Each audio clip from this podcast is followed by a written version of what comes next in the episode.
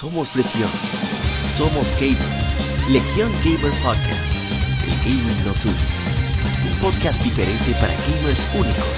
Noticias interesantes. Historia del gaming y mucho más para mantenerte al tanto del actual como del pasado. Porque todos jugamos. El gaming nos une.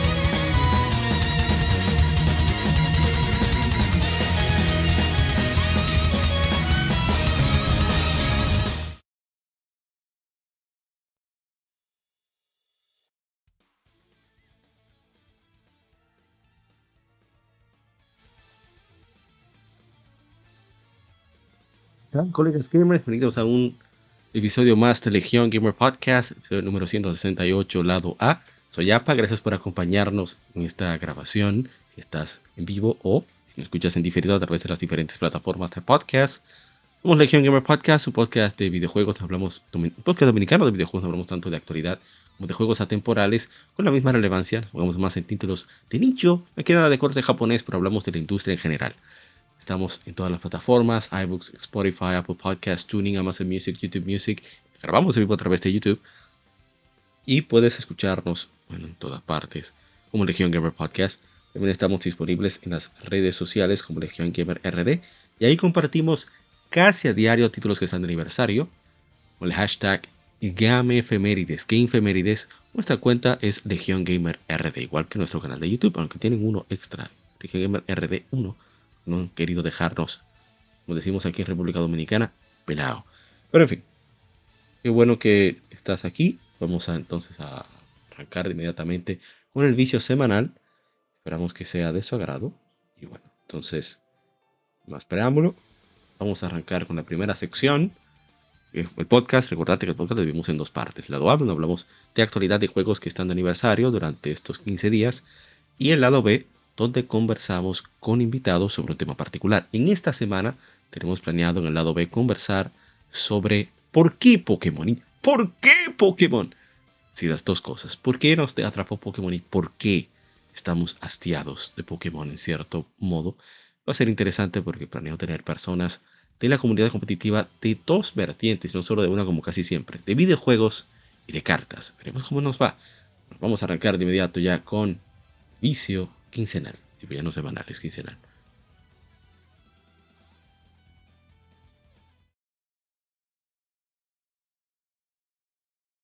Vicio semanal. Comentamos los títulos y demos que jugamos recientemente.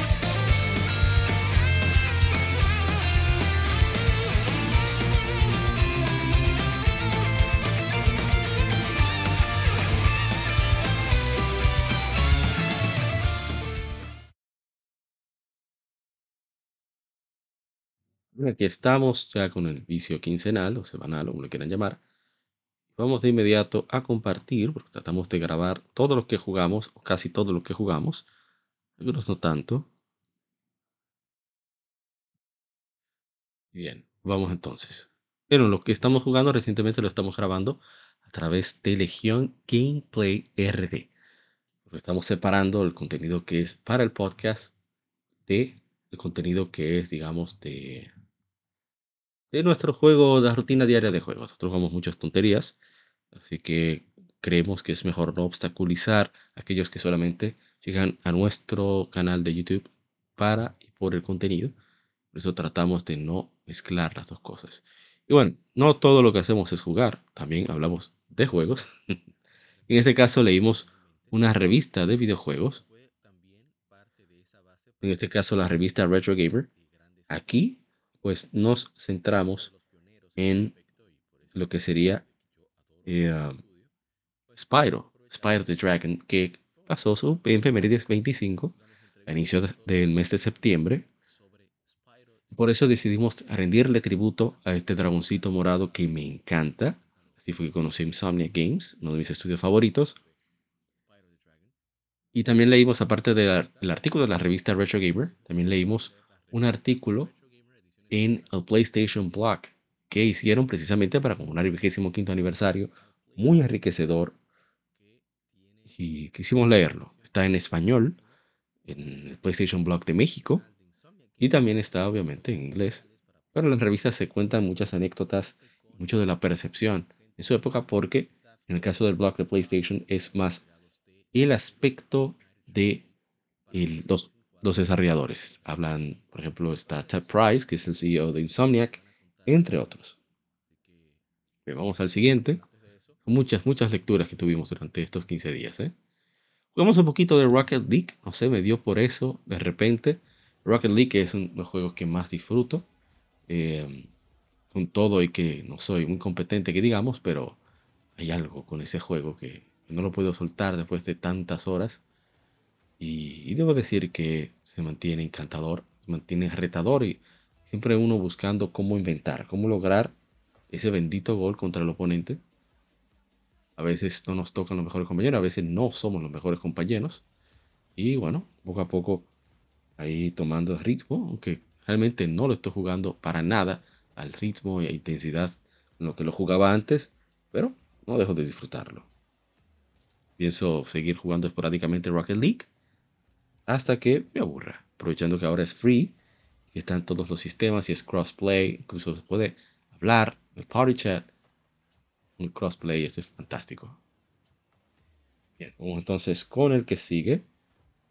Primero saludar a Carla Gamer de, Twitch, también está en YouTube, y a, momento, momento, momento, para que no se me pierda. A Manu Brosks, que se suscribieron recientemente. Ya pasamos los 500 suscriptores. Muchas gracias a Spinal. El canal está aquí en, la descripción, tanto del podcast, ya sea que lo escuches o en mismo YouTube. Eh, que gracias a él llegamos ya a los 500 suscriptores. Nos falta todavía los viewers, las vistas, la duración para poder alcanzar los beneficios, para poder monetizar, etcétera, etcétera vamos a ver cómo, cómo bregamos eso. Pero muchas gracias definitivamente a Mr. Spinal. Sigue su canal que, aunque no está haciendo tanta controversia, está jugando muchísimo. Juegos súper, súper interesantes. vamos entonces a pasar esto. Compartirlo con los amigos. Estamos en nuestro grupo de Telegram. Está el enlace en la descripción. Ahí todo lo del podcast lo conversamos ahí. Así que si te interesa unirte, pues simplemente tienes que solicitar acceso y es probable que puedas pasar, ¿no? Vamos entonces ya a centrarnos en lo siguiente. Vamos a adelantar un poquito lo que vamos mostrando. Bueno, y esto fue bastante divertido y esporádico. Es que uno de mis mejores amigos, junto con su esposa, estaba jugando Sackboy A Big Adventure de PlayStation 5, una pequeña gran aventura, algo así. Y decidieron invitarme a jugar. Yo fui con mi Sackboy de Ratchet, Ratchet, que es lo máximo, lo más bello que se ha hecho en el gaming. Y pues me la pasé bastante bien. Me sorprendió mucho que estuviera disponible el español latinoamericano, siempre es el de España. O sea, sé que ya muchos juegos lo tienen, pero deja de sorprenderme por eso. Tuvimos un problema para poder jugar online, conectar, no entendíamos cómo era, cómo era el proceso, pero fue extremadamente divertido. Yo gocé muchísimo ese juego. Espero poder repetir la ocasión. Eso de los trajes me, encanta. El juego es bastante simple, pero hay, hay, un factor de diversión que es innegable. Y también a mí me recuerda mucho a, Super Mario 3D World, pero hay un toque de Little Big Planet. Me gusta cómo Sumo Digital supieron acelerar un poco el gameplay, porque Little Big Planet como está hecho para, para jugadores más jóvenes, para personas más, está más, más, hay un equilibrio de creación y ejecución en Little Big Planet. Pero aquí en Boy A Big Adventure, como son niveles diseñados para jugarse en equipo, está, está tremendo. Yo he gozado un montón con este juego, la primera vez que lo jugamos, y por supuesto, eh, espero sea igual. Eh, continuamos haciéndolo como, como hemos estado, eh, mi amigo, su esposa, y, ojalá y Chilo Cero también se integre, mi hermano Chilo Cero, o alguien más. De verdad, el juego es súper, súper entretenido, y ojalá y y que más gente le dé chance. ¿eh? Mucha gente como que lo dejó pasar. Eh, lo dieron al PlayStation Plus hace tiempo. Así que hay que aprovecharlo y darle su guata, como dice la gente cobra. Bien, vamos al siguiente.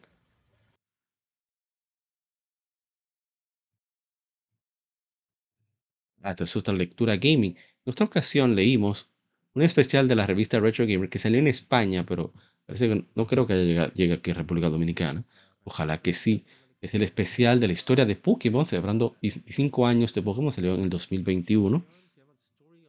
Aquí vamos a ver, Pokémon llegó dos años después, así que coincide con el 25 aniversario de Pokémon en América, que por eso es que nuestro lado B va a ser sobre Pokémon.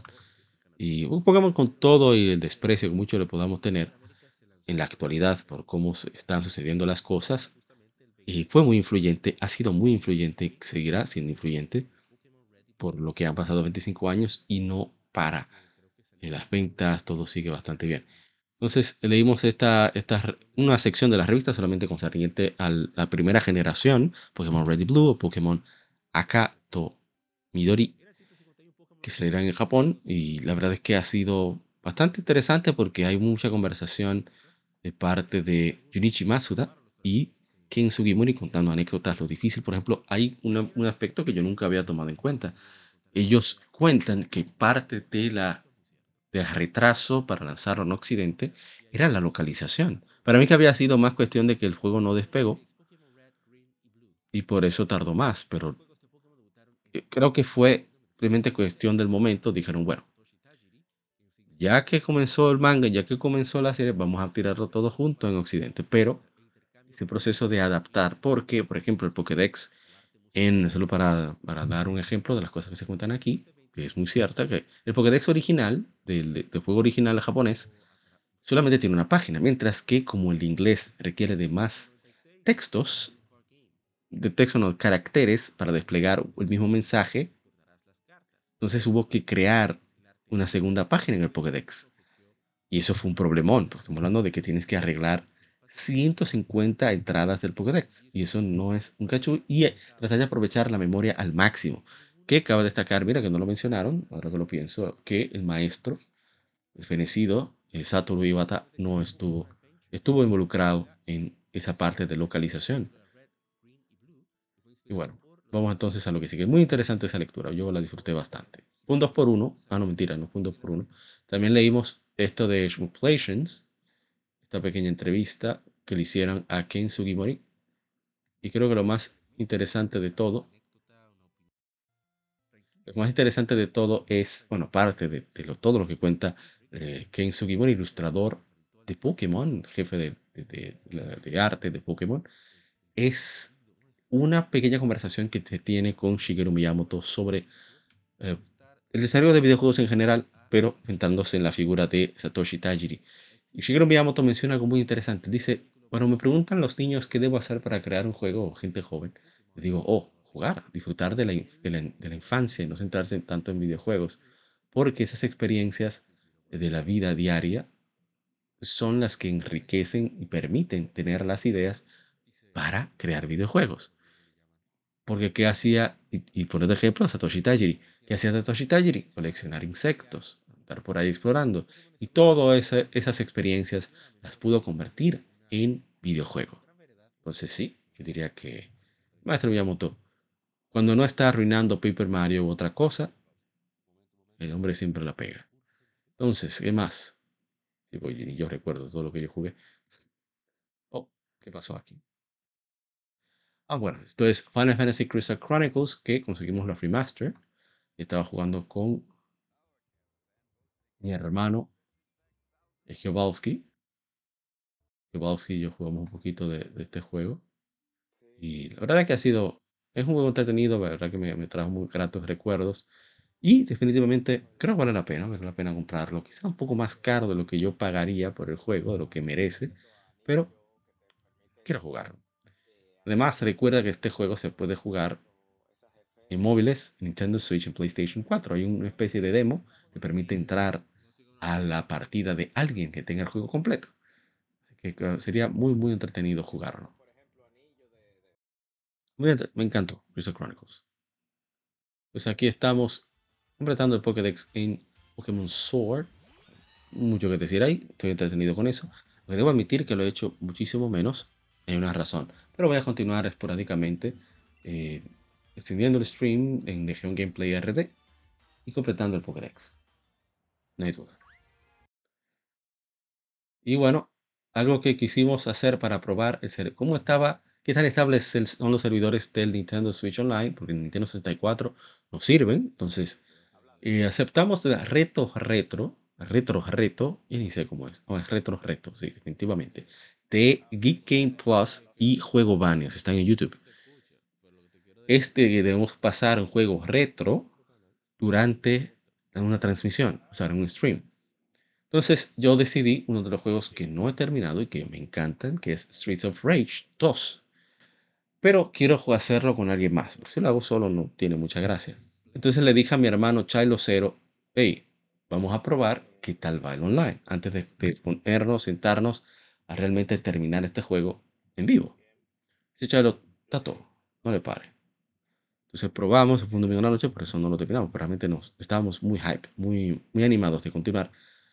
Y él va genial. O Chilo está en Europa, yo estoy en, el Caribe, en República Dominicana. Bueno, Chilo está en España, yo estoy en República Dominicana. Chilo Cero en Twitch, está en la descripción del stream, del podcast. Y eso va excelentemente bien. O sea, era como si Chilo estuviera, eh, estuviéramos eh, uno al lado del otro jugando. Y eso fue, eso fue fantástico. A mí me gustó bastante esa, esa experiencia. Bueno, ponerles el juego. Y la verdad es que va como la seda ese online, no hubo ninguna queja, o sea, hablábamos y estaba todo bien sincronizado. No parece de Nintendo este online, es la verdad. Bueno, él estaba usando Axel, yo estaba usando Blaze, fue súper, súper divertido. Eh, pueden chequearlo. Luego quisimos probar cómo iba Super Nintendo, a ver si, acaso, si fue Sega que programó eso y por eso iba también. Entonces jugamos un poquito de Kirby Superstar y la verdad es que va súper bien también. O sea que no hay problemas de Nintendo 64 porque la pantalla se divide. Eh, no sé si al jugar Mario Kart de Super Nintendo pasará igual. Entonces, esto me ha dado la idea. Ya probé Mario Kart Super Circuit con un amigo, pero solamente probamos una copa porque lo que queríamos era precisamente eh, ver cómo iba en online. Y al probarlo, quedé encantado con cómo va Mario Kart Super Circuit para Game Boy Advance. Va, fantástico. O sea, no hay ninguna queja. Y por eso queremos jugar, a ver si se puede este fin de semana, jugar el uh, Kirby the Amazing Mirror, que se puede jugar, puede pasar el juego de, con, hasta cuatro jugadores. Así que yo lo espero con muchas ansias. Ojalá y, yo pienso grabarlo, obviamente, en Legion Gameplay RD. Eso, eh, vamos a entrar a Discord, Discord de el de Legion Gamer, que también está en la descripción. Pero ahí vamos a estar nosotros, hablando tonterías, jugando, disfrutando. Igual. Vamos a ver entonces al siguiente. Qué bueno, Scary Superstar. Dios mío. Qué excelente juego. Bueno, un partido está aquí. Vamos a hacer el la spamación.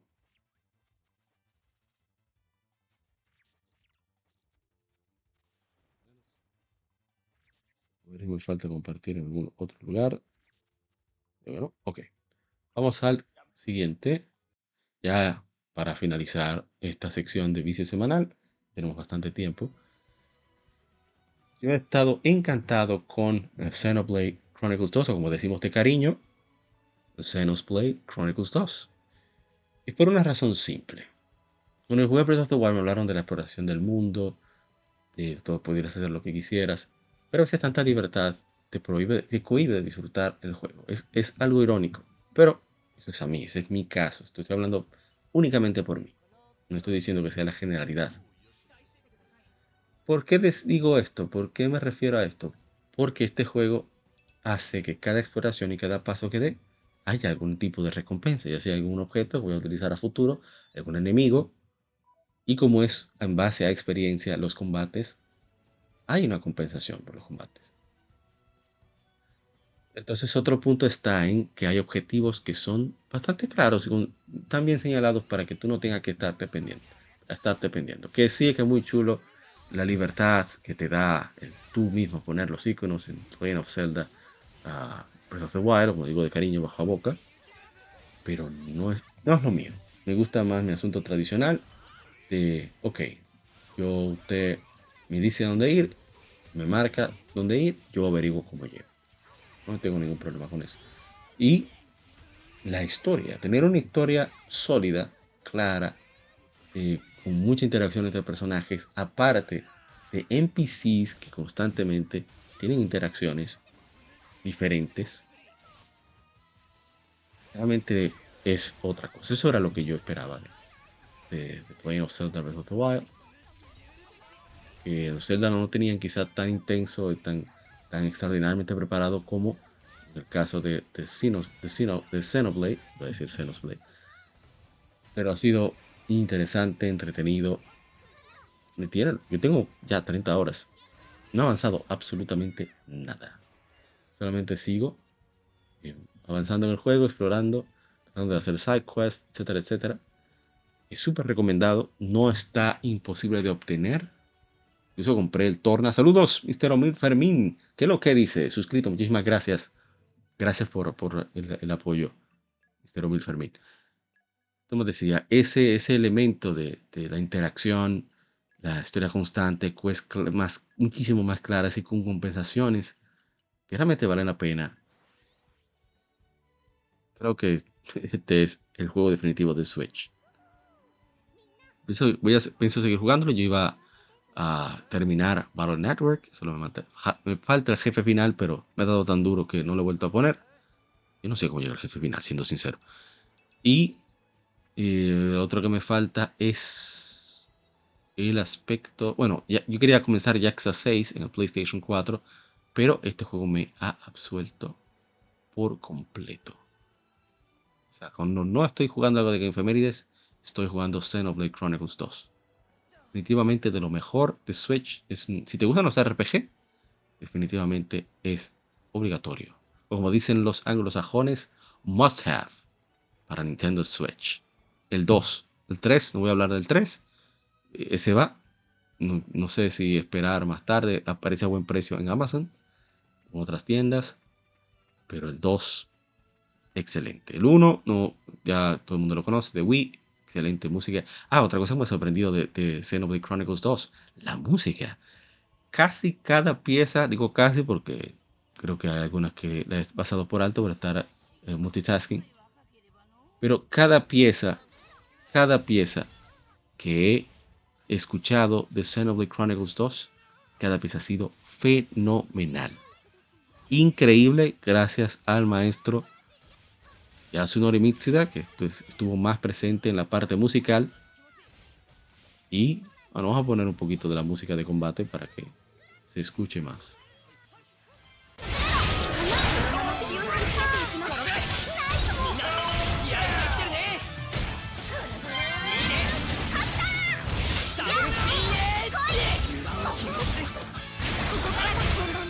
A ver aquí.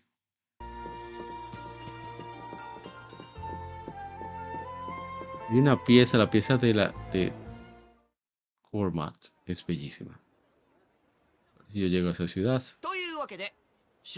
Yo creo que en este video no fui a esa ciudad. Vamos a ver aquí. Ah, sí, escuchen eso.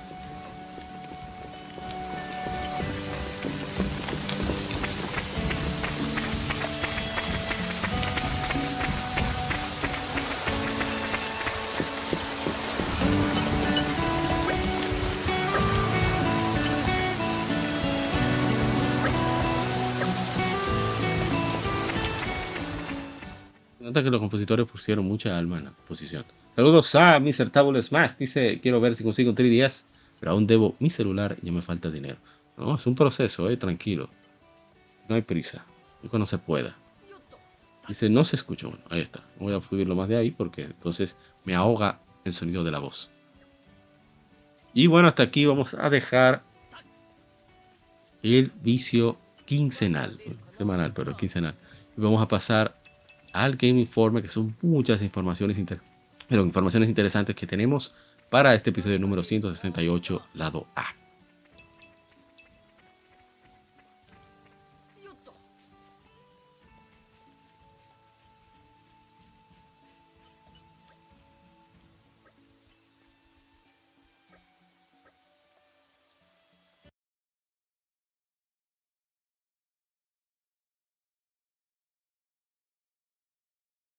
Game Informe.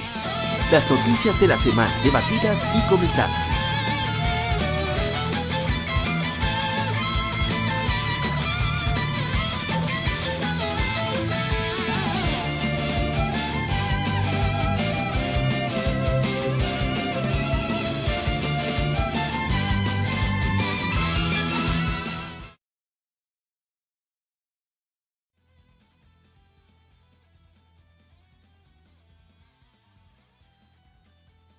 Aquí estamos con el Game Informe.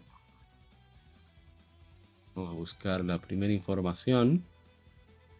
Es una buena noticia, sobre todo para hacer crecer, desde mi punto de vista, la, la noción de una de mis sagas favoritas de la actualidad, nada más y nada menos que Like a Dragon o Yakuza o Ryuga Gotoku. Y la información dice, Like a Dragon Gaiden, The Man Who Raised His Name, Estará disponible a través de Xbox Game Pass en el día de lanzamiento, anunció la editora Sega y la desarrolladora Ryuga Gotoku Studio.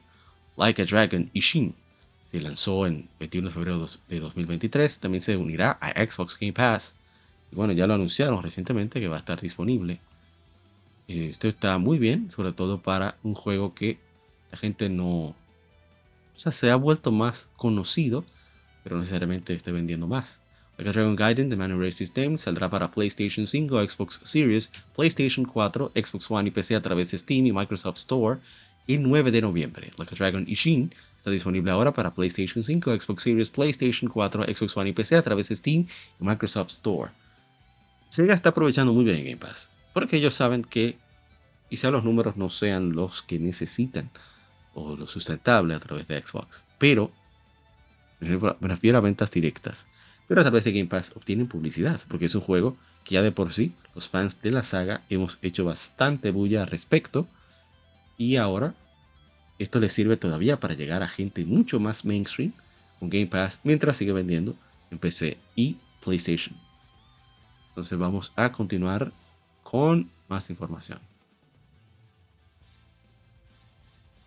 A ver, la siguiente información que tenemos. Oh, sí, sí, esto fue bastante interesante.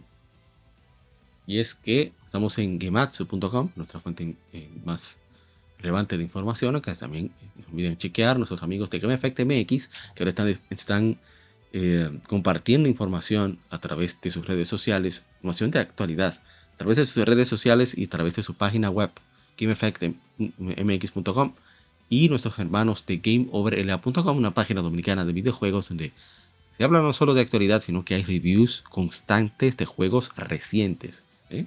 Así que pueden chequear gameoverla.com. Ambas, publicaciones tienen eh, su, enlace en la descripción de este podcast. O en las notas, como dicen también. Tenemos que Capcom ha abierto una web por el vigésimo aniversario de la serie Monster Hunter. La serie Monster Hunter celebrará su vigésimo aniversario el 11 de marzo de 2024 el primer juego de la serie, Monster Hunter, se lanzó para PlayStation 2 el 11 de marzo de 2004 en Japón. En la actualidad, la web contiene el logo del vigésimo aniversario de Monster Hunter, la edición de cazador del, visual principal de Monster Hunter, la edición de cazador, y un mensaje del equipo de desarrollo, pero más anuncios, más anuncios se planean para el futuro. Están con las armaduras. Dice aquí está el mensaje completo. Vamos a ver. Bueno, vamos a leerlo rápidamente. Tomar algo primero.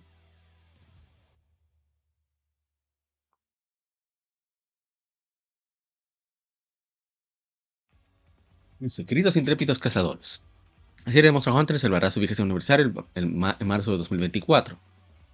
Estamos en, nosotros en el equipo de Monster Hunter, quisiéramos extender nuestra gratitud de corazón a cada uno de nuestros jugadores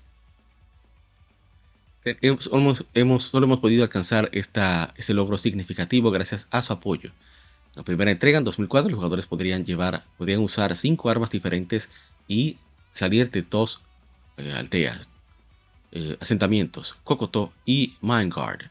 Desde entonces, el largo viaje en las pasadas dos, en las dos décadas pasadas han, han visto cazadores pasar por montañas, lo más profundo del océano, ruinas antiguas y continentes sin descubrir. Estamos absolutamente eh, regocijados por el amor y entusiasmo que han puesto en la serie por, durante estos años. Su invaluable retroalimentación y contribuciones nos han ayudado consistentemente en añadir actualizaciones propias para el usuario y desarrollar incluso mejores experiencias de gaming con cada nuevo título. Monster Hunter World consiguió resonar con personas de todo el mundo, incluso a través de la, a través de incluso cuando la pandemia nos previno de, conocerlos a muchos directamente, nos han enviado muchos mensajes eh, con mucho, ¿cómo sería? Sentimiento online. No podemos agradecerle lo suficiente por todo lo que nos han dado, todo lo que le han dado a la serie. Dentro de estos 20 años de éxito detrás de nosotros, con estos 20 años de éxito detrás de nosotros, esperamos subirnos a este momento y traerles mejores, más grandes, incluso más experiencias de cacería emocionantes que les emocionará la redundancia y les sorprenderá. Les invitamos, queridos cazadores, a que se nos unan al viaje que sigue. Ahí está Monster Hunter, vigésimo aniversario. Seguro que, seguro que mi hermano eh, Kevin Cruz está feliz igualmente. Eh, felicidades, por cierto, a Kevin Cruz por su retoño. Y a a ver, a ver, ¿qué más? Está el Taicho, también debe estar bastante contento y sin duda Climb Sky también. Bueno, nuevamente a todos los cazadores amigos de nosotros como Karma Dharma y Henshin Helmet, Cariño Guadaña, también deben estar llenos de regocijo por este vigésimo aniversario. Y espero tener la de lista, ¿eh? que no tengan que crearlo. ¿Qué es esto? Ah, yo puse una de las páginas que tenías guardadas ahí. Bien, vamos con la siguiente información. Un momento, un momento, un momento. Interrupción técnica. Un momentito para resolver esto. Entonces, toca pedirme algo de pronto.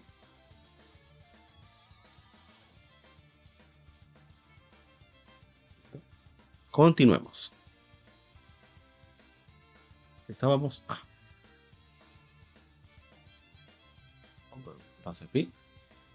Ahora sí. Tenemos dos noticias. Primero es que Trails Kuronokseki se convirtió en Trails of Daybreak. Pero antes de eso, es bueno que sepan que eh, NIS América lanzará versiones de PlayStation 5 de Legend of Heroes Trails of Cold Steel 3 y Legend of Heroes Trails of Cold Steel 4 a inicios de 2024, anunció la editora. Los títulos se venderán en paquetes de 2 en 1, en físico e individualmente a través de la PlayStation Store. Pre-orders de la colección, de la edición de colección estarán disponibles ahora a través de la NIS America Online Store por 99,99, que incluye una copia de los juegos, eh, eh, banda sonora digital, mini libro de arte, apertura dura, de tapa dura, mapa de tela, un set de tarjetas, un set de tarjetas de arte y una caja de coleccionista. Ambos títulos están disponibles en la actualidad para PlayStation 4, Nintendo Switch y PC a través de Steam. Bueno, a ver todos los DLC. Eh, excelencia de Erebonia, de definición PlayStation 5, se va a ver mejor que nunca. Y bueno, ahí está, dos de los mejores RPG de la generación están ahí, estarán disponibles ahí para PlayStation 5. Ahí está Yuna. Ahí están todos los miembros de la nueva clase 7 junto con Randy. Ahí está el gran Ring Schwarzer, protagonista, el personaje principal de Trails of Cold Steel o Senoxeki. Vamos entonces a continuar lo que sigue. Ah, bueno. La noticia principal, esto solamente fue un tente ahí. Es que NIS América lanzará Legend of Heroes Trails Through Daybreak para PlayStation 5, PlayStation 4, Nintendo Switch y PC a través de Steam en verano de 2024 en Occidente, anunció la editora. Contendrá opciones de audio en inglés y japonés y texto en inglés. Conocido como Legend of Heroes Kuronokseki en Japón, Legend of Heroes Trails Through Daybreak se lanzó inicialmente para PlayStation 4 el 30 de septiembre de 2021 en Japón y en Asia, seguido del lanzamiento para PlayStation 5 el 28 de julio de 2022. Una versión para PC se fue lanzada a través de Steam a la misma fecha en Asia. Pre-orders para la edición coleccionista estará disponible a través de NIS America Online Store por 100 dólares, el cual incluye una copia del juego, mini libro de arte, una banda sonora digital, eh, libro de arte de tapa dura, un paquete de sonido de, un disco, de banda sonora, para un Digipack. Eh, mira, un paquete de un case de, tarjeta de negocio, eso, eso me interesa. Una, un set de tarjeta de arte de, de, de de películas y un... ¿Qué es eso? Genesis, Outer Sleeve, no sé qué es eso. Y bueno, vamos a leer un poco de lo que dice. Después de la pequeña guerra, Calvert está disfrutando una prosperidad económica sin precedentes. Sin embargo, el público se siente inseguro, el número de inmigrantes aumenta y la reforma política cuestionable sigue rampante. Sigue la historia del Spriggan. Spriggan es como un mercenario. Un mercenario no. Contratista. Especie de contratista que hace todo tipo de trabajo. Los mercenarios son los Jäger. Dice Van Arkwright, Arkwright en una, una petición única que probará ser más de lo que podría eh, cumplir. La caerá la nación en caos Will Spriggan es uno de muchas profesiones que han emergido en de la República de Calvert, ya sea ser detective, negociador o cazar recompensas. Van Arkwright toma cualquier clase de trabajo que los negocios, las fuentes legítimas no pueden aceptar, ya sea mejor quedarse fuera del, ojo público, uno del público, o eh, meterse en las, las esquinas oscuras del bajo mundo Casi cualquier trabajo está abierto para considerar. El año es 1208 y una jovencita vestida en uniforme de una academia de alta categoría visita este edificio decadente en el distrito del pueblo viejo de Edith, la capital de la nación, Edith. Con una mirada muy, con mucha dignidad, ella mira la placa de la puerta delante de ella y se lee, se lee Oficina de Soluciones Arkwright solo cuestiones complicadas. Con mucha voluntad, ella toca la puerta tres veces. Primera cosa en la mañana, una voz relajada eh, despierta con mucha bostezante. Bueno, el momento de que se abra la puerta, comienza una nueva historia. Caso de Calvar sigue el spray conocido como Cry mientras toma el caso que cambiará el destino de la nación, así como suyo propio. Explora todos los rincones de la República de Calvert al emergerte a ti mismo en una rica historia llena de acción e intriga. Brigand Acción.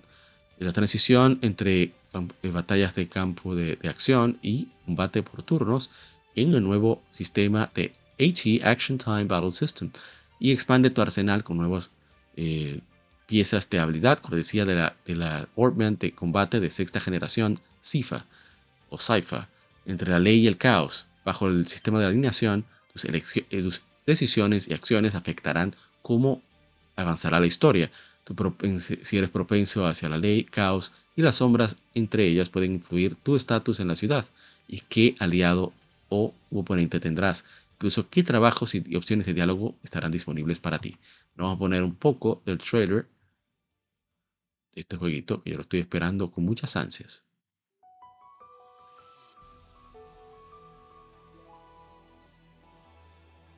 In my line of business, I deal with so-called bad people on the regular. De, de negocios con gente mala, con matones, mafiosos, lo que sea. Mi puerta está abierta para todos, no para ti. Tú eres una especie, una clase especial de malo. Pública de Calvar está metida en un viejo pueblo viejo. The Arcry Solutions. Está Arcry muy parecido a Gintoki de Quintama. De sus puertas, una nueva, nuevas senderos inician. Yo no soy como, los Bracers, yo hago las cosas de mi propia manera. No puedes entender qué tanto significa esto para mí, ese recuerdo.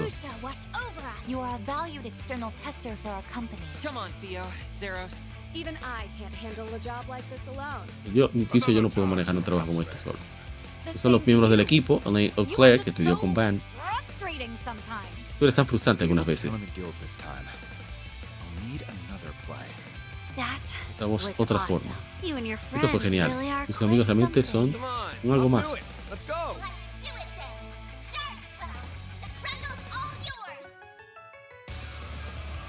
Mate es fantástico, debo decir.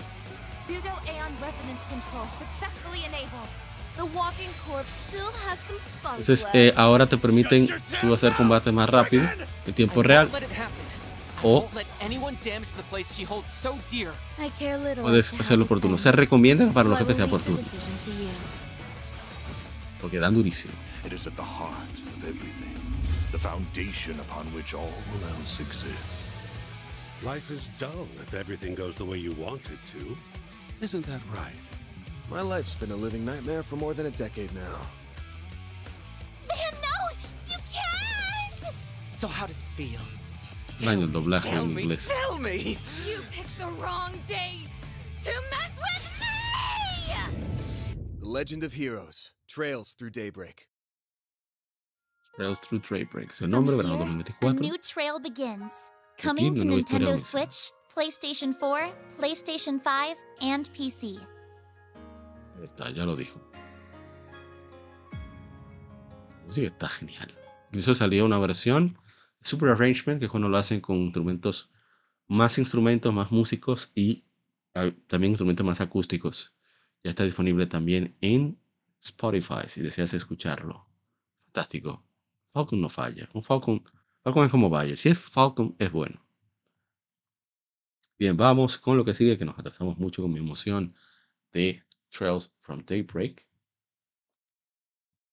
Y es que Ubisoft ha apuntado a Julian Garrity como productor de su, la marca de, Tom Clancy's The Division para supervisar todos los juegos y productos incluyendo el recién anunciado Tom Clancy's The Division 3. El es actualmente es el actualmente director creativo de Star Wars Outlaws y Massive Entertainment, que creó la franquicia de Tom Clancy's The Division. Él hará el movimiento a, como productor de marca de The Division una vez que Star Wars Outlaws ya haya salido. Después de unirse a Massive, Entertainment y eh, distribuir, bueno, terminar el Tom Clancy's The Division original, Gritty sirvió como director creativo para Tom Clancy's The Division 2. Aparte de Tom Clancy's The Division 3, Gritty también va a supervisar otros proyectos en el universo de Tom Clancy's The Division, incluyendo Tom Clancy's The Division Resurgence y Tom Clancy's The Division Heartland. Uno de los, de los enfoques principales de Gareth. Oh, mira, se me olvidó. ¿Qué fue? ¿Cómo se conecta? Madre mía. Ahora sí. Y continuó. Uh, a ver. Será construir un equipo para Clancy's Division 2. Esto está interesante mientras se asegura que The Division 2, ah, ok, ahora entendí, el grupo de Tom Clancy Division 3, mientras se asegura que Clancy Division 2 se mantenga bien apoyado. Tenemos más de 40 millones de jugadores, pero The Division todavía está en sus años, en, sus, en su etapa temprana como franquicia, dice Garrity. Character, Character, perdón. Hay tantas historias increíbles que contar, lugares para explorar y personas para proteger. Siguió. Pienso que hemos entregado eso con Tom Clancy's The Division, con los visuales de, de última tecnología de The Division, gameplay increíble y la promesa al jugador de que no pueden obtener esta experiencia en ningún otro lugar. Y nuevamente, con Tom Clancy's Division 2 es sobre refinar, refinamiento y de empujar la calidad, la barra de calidad consistentemente hacia arriba. Bueno, ojalá pueda cumplir. Ojalá pueda cumplir. Yo soy de las pocas personas que le gusta The Division, aparentemente. Bueno, ni tan pocos. No sé, el estilo de juego, eh, la UI, que sí es genérica, pero es tan como tan funcional y como vamos al punto y el aspecto cooperativo llama mucho la atención. Realmente RPG también. Me, atrapó, me atrapó. Studio Lights, un estudio basado en Shinjuku. Está en Shinjuku, que es un barrio bastante populoso de. Shinjuku, sí, de, Tokio. Eh, trabajó en iluminación de ambientes y también en escenarios de, iluminación de, de cinemas también tanto para Final Fantasy XVI como para Forspoken, han anunciado un RPG de acción Isekai. Isekai que es como que se transporta a, otro universo llamado Mononoke no Kuni. Mononoke es monstruo, entonces no Kuni es país, país de monstruos. Lanzará para PC a través de Steam en, primavera 2024, con planes para, para también lanzarse en PlayStation, Nintendo Switch, iOS y Android. La plataforma específica de PlayStation aún no se anuncia. Bueno, vamos a ver qué dice Várgate una aventura con tu adorable mascota Musashi en un RPG, un mundo abierto 3D roguelite habitado por Beastman, por hombres bestia y dioses Mononoke no Kuni. Pesca, trabaja en la, en granja y cruza islas con bote a través de varias tierras, con el fin de regresar a tu mundo original de la tierra de Mononoke, una tierra cubierta con suciedad. Debes ayudar a Mononoke, estrategiza, eh, bueno, monstruos a tener estrategias en calabozos, vencer monstruos para restaurar, el altar Omiwa. Y este juego es recomendado para jugadores que les gusta el desarrollo de, cómodo de aldeas, arte, eh, arte único, análisis de historia y fantasía estilo japonesa. Se bonito el juego.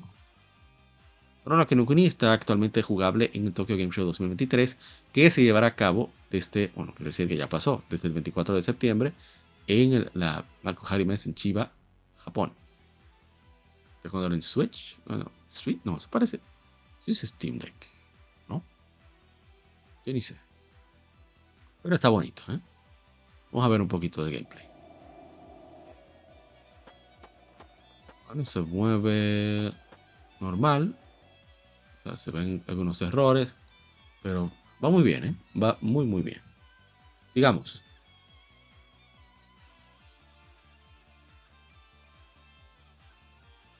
Veamos de nuevo.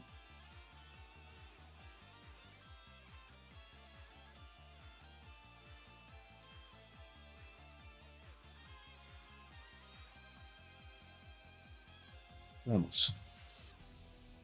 Square Enix ha lanzado nueva información e imágenes para Dragon Quest Monsters The Dark Prince, introduciendo la historia del juego y personajes principales, así como algunas de las locaciones icónicas de Dragon Quest 4 The Chapters of the Chosen, que los jugadores podrán visitar. Los fans de eh, Dragon Quest 4 Chapters of the Chosen también podrán el regreso de varias locaciones icónicas a través de la aventura de Zaro, convertirse en el maestro de la monstruidad. Bueno, así que dice Monster Kind ofreciendo fans una, una muestra alterna de los eventos durante Dragon Quest IV, capítulo de los elegidos. Dragon Quest Monsters The Dark Prince explora historia no contada desde la perspectiva del mismo Zaro, el príncipe enigmático de los monstruos, quien juró venganza contra el malvado y cruel maestro de la, de la monstruidad, Randolfo, el tirante, el, tirano, perdón, el tirante, el tirano. De Zaro, Miriam, es una humana y su padre es el amo de la monstruosidad. Randolfo, el, tirano, haciendo Zaro el príncipe demi-humano de Nadiria, el mundo, el mundo de los monstruos. Tristemente, Miriam está muy enferma y Zaro se aventura a Nadiria para pedir a su padre que cure su enfermedad. Adolfo, Randolfo rechaza su petición procede a maldecir a Zaro para que nunca pueda lastimar a una criatura de sangre monstruo directamente, llevando la misión de Zaro a tomar venganza, venganza, contra su padre, contra la crueldad y el dominio por la Nadiria mismo. Figuras importantes que podrán encontrar en su aventura: Adolfo el Tirano, eh, Dolph el Destructor, el general más vicioso, el dragón Zenith, el dragón que todo el dios dragón que todo lo ve, Hilly, un chico en búsqueda de un viejo amigo, Ludo, un joven enigmático y esquivo. Bueno, están Percival, Chain, Miriam, la madre enferma de Zaro, y los héroes, elegidos de Dragon Quest 4. Muy interesante. ¿eh? Cenicia, va a poder visitar Cenicia, en la sala Salón Diabólico y Rosio. Está muy, muy chévere, muy chulo eso, me gusta. Bastante bien. Tiene todo un par, Saro, ¿eh?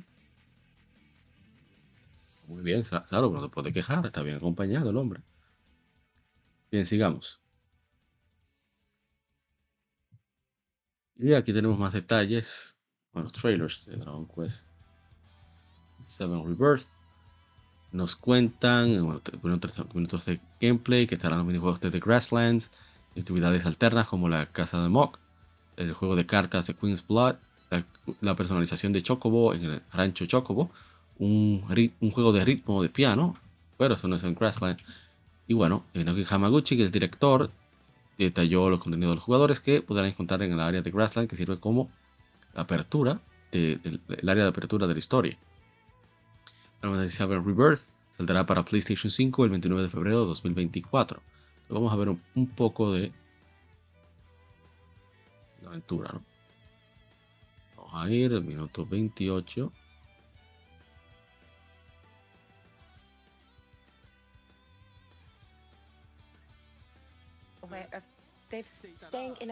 Ahí está, cuando llegan, ve bastante bien. Bastante bien.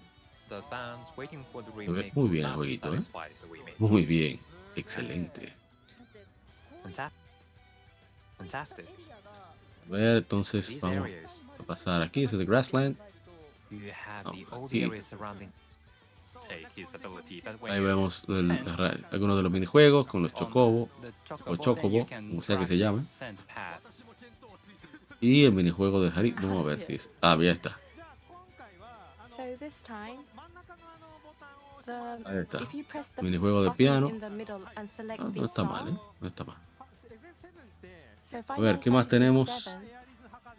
Y más detalles acerca de la exploración.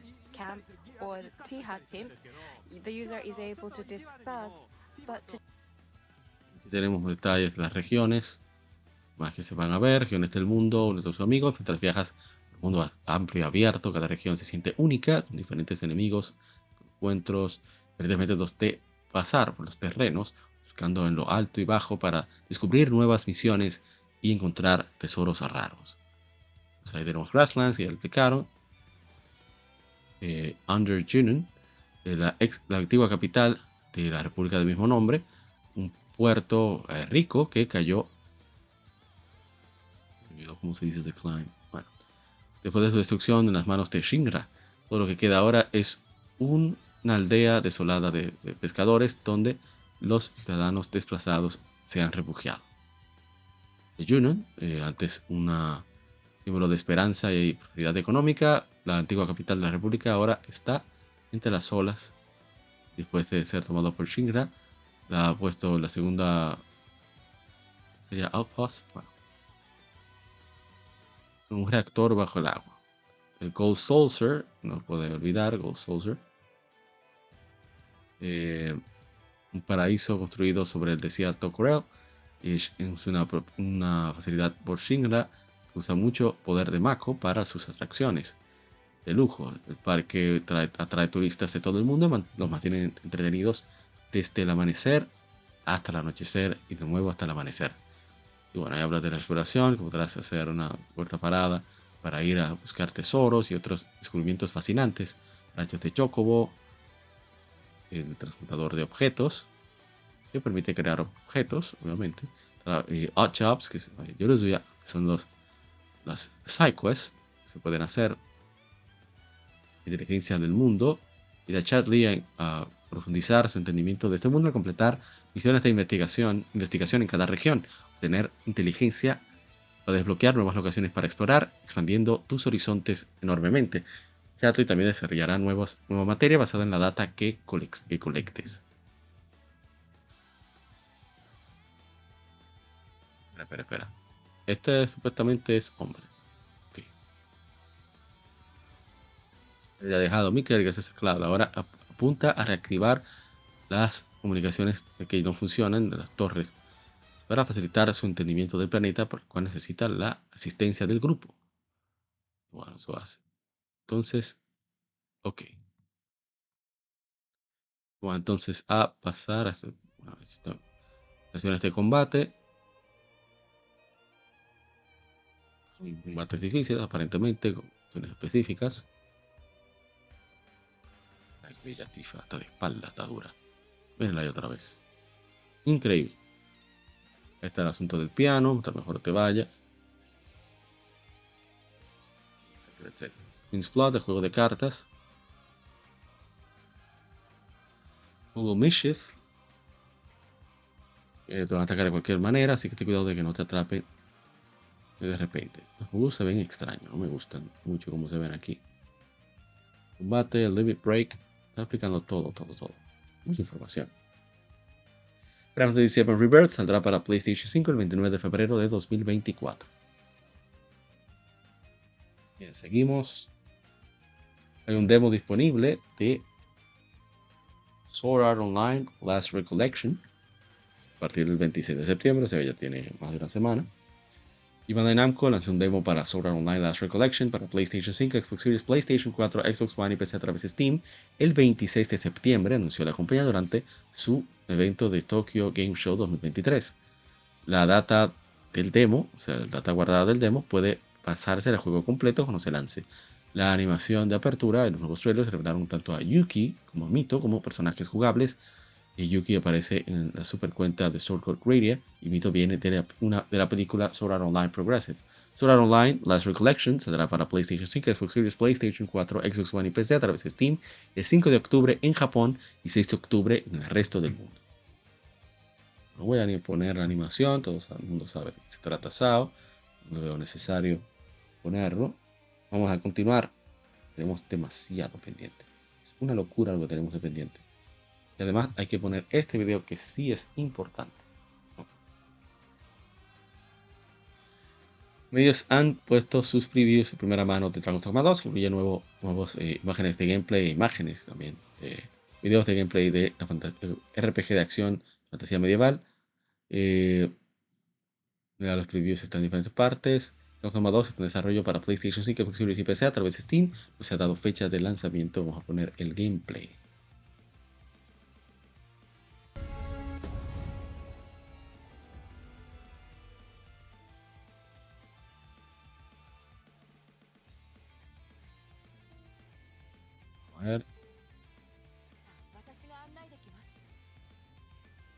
Hablando, están explorando. Mío, qué bello se ve ese juego, Dios mío, qué hype. Siguen avanzando. Están, eso parece Gran Soren. Sí, es Gran Soren.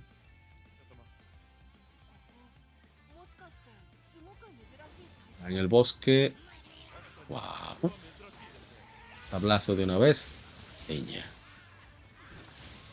Eso es nuevo ese dash. Miren, ese dash para esquivar es nuevo. Es inédito. Está genial. ¿Ya? Game of the Year. Sigue avanzando por el camino. Me gusta la fluidez que tiene el juego ahora. No tenían el original, obviamente, por limitaciones de la consola. Se siente obviamente eh, diferente si se compara a los masters que hicieron para PC y eh, Switch, PlayStation, etcétera, etcétera.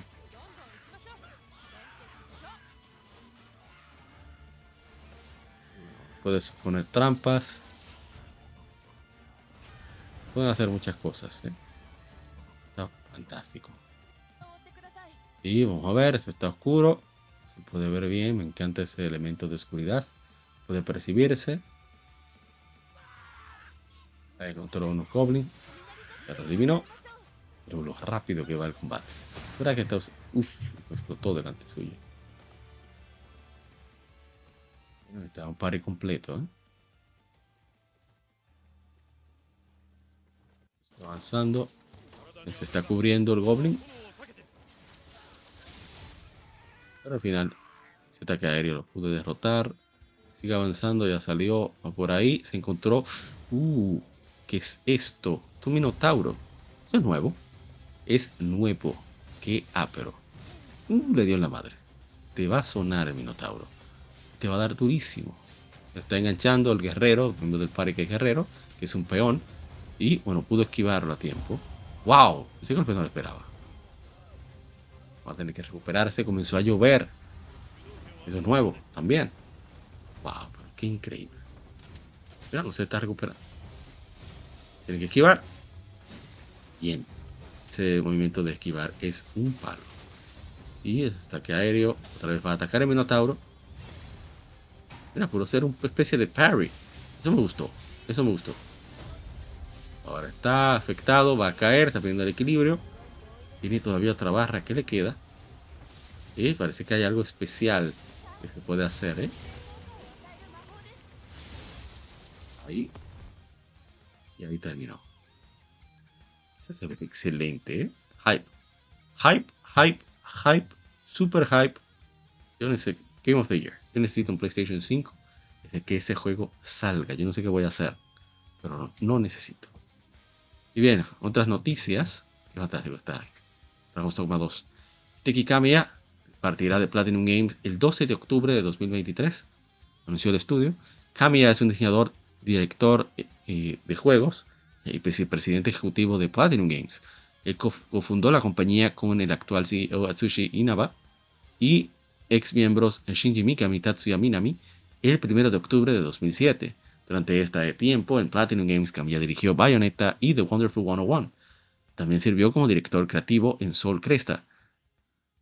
También, antes del anuncio de hoy, estaba dirigiendo un nuevo juego llamado Project GG, cual se dice que sería el título final en su eh, trilogía, autotrilogía de héroes, siguiendo la Beautiful Joe de Capcom y The Wonderful 101. Y el mensaje completo de la partida de Kamiya. Intentamos anunciar y de Kamiya estará dejando Platinum Games el 12 de octubre de 2023. Estamos realmente agradecidos por sus ideas creativas, liderazgo y contribución al crecimiento de Platinum Games desde startup, nuestro startup hasta este día. Creemos que continuará teniendo éxito en sus actividades futuras como creador de juegos. Esperamos eh, ver la industria del videojuego crecer en un lugar mejor con él en ella. Le deseamos todo lo mejor para el futuro. El mensaje de Hideki. Lo anuncié en la cuenta oficial de Platinum Games en X. Estaré dejando Platinum Games el 12 de octubre de 2023. Esto vino después de mucha consideración basado en mis propias creencias y no tiene nada que, no fue para nada una decisión fácil de hacer de tomar. Sin embargo, siento que este resultado será lo mejor. Seguiré creando en mi, en mi manera Hideki. Espero que dejar a todos ustedes mantengan la atención, sus ojos abiertos. es lo, correcto que va. Quiero decir, Hideki Kamiya, un genio, un verdadero genio de, del gaming, que a veces como que se apaga, es, bastante, es una, montaña rusa. Te hace Beautiful Joe te hace Okami, te hace Resident Evil 2, te hace Devil May Cry. Entonces después te sale Wonderful 101, pero entonces eh, siempre está, eh, es completamente impredecible. Creo que ahí está la magia de este caballero. Pero ojalá le vaya bien, porque es un gran creativo. Ojalá y acá le dé por Okami 2 o algo así. O más Beautiful Joe, ¿por qué no? Aprovecharlo. Bueno, no sé si le gusta hacer secuelas, pero bueno. Limited Run Games lanzará ediciones físicas de Persona 3 Portable y Persona 4 Golden para PlayStation 4, Xbox Series y Nintendo Switch. Anunció la distribuidora. Las pre estarán abiertas desde el 29 de septiembre hasta el 12 de noviembre a través de Limited Run la tienda online de Limited Run Games con Persona 4 Golden comenzando el 27 de octubre.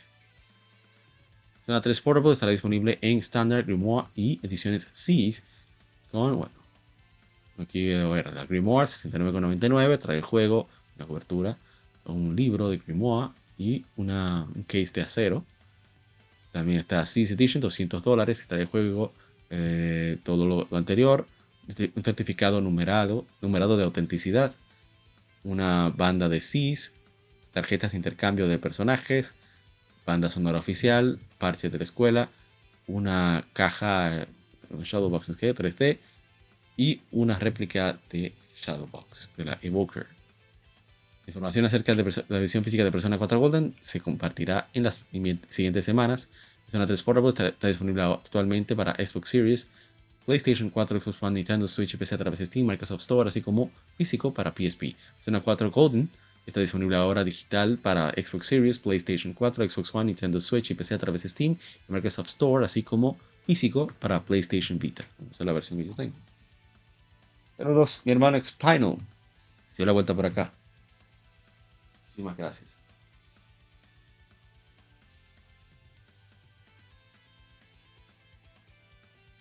Bien, vamos a continuar con la siguiente información. Una muy buena noticia, una excelente noticia, merecidísimo éxito Sekiro Shadows Die Twice ha vendido 10 millones de unidades en todo el mundo, anunciaron la editora Activision, la desarrolladora France Software. Sekiro Shadows Die Twice se lanzó inicialmente para PlayStation 4, Xbox One y PC a través de Steam el 22 de marzo de 2019, seguido de un lanzamiento en Stadia el 28 de octubre de 2020. De 2020, perdón.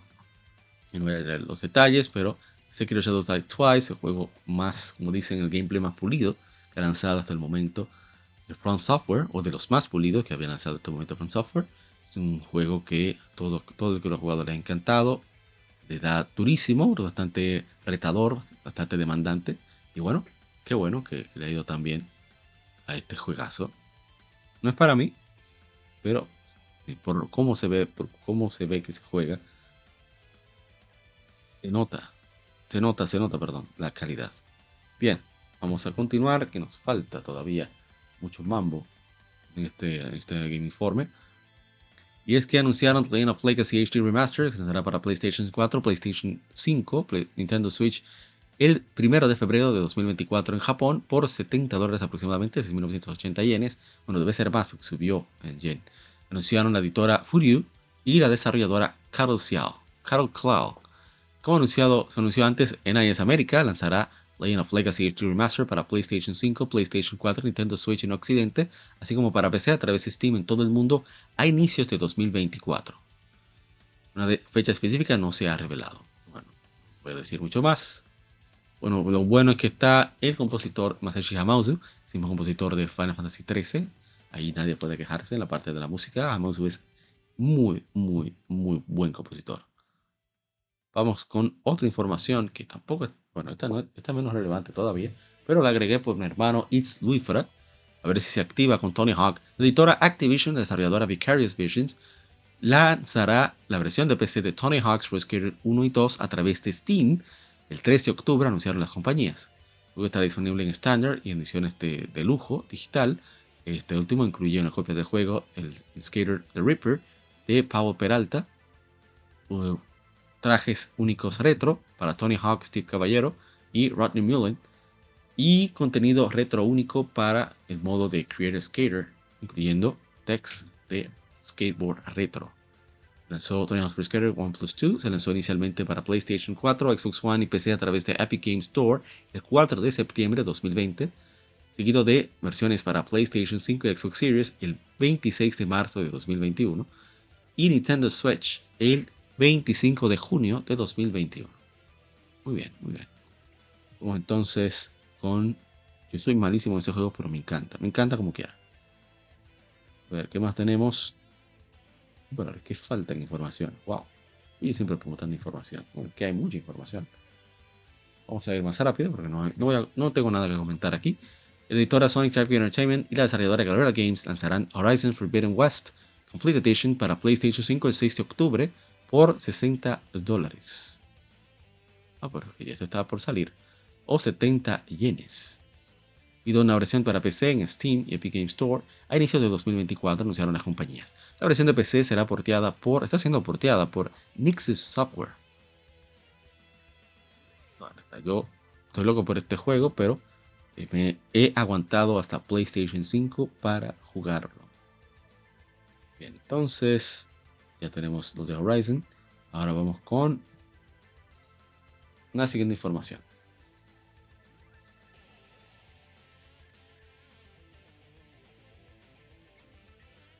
Netflix ha anunciado la serie de anime, no sé por qué le dicen anime, porque la serie en Corea del Sur, pero bueno, basado en la serie de Capcom del mismo nombre, creado por Adi Shankar y animado por el estudio de animación surcoreano Studio Mir, lo mismo de Castlevania. Y bueno, vamos a poner un poquito. Sinceramente yo no tengo mucha, después de lo que pasó en Castlevania, no espero mucho de del estudio. Lamentable. Voy a Adi Shankar, no confío en él. Pero ya veremos qué pasa.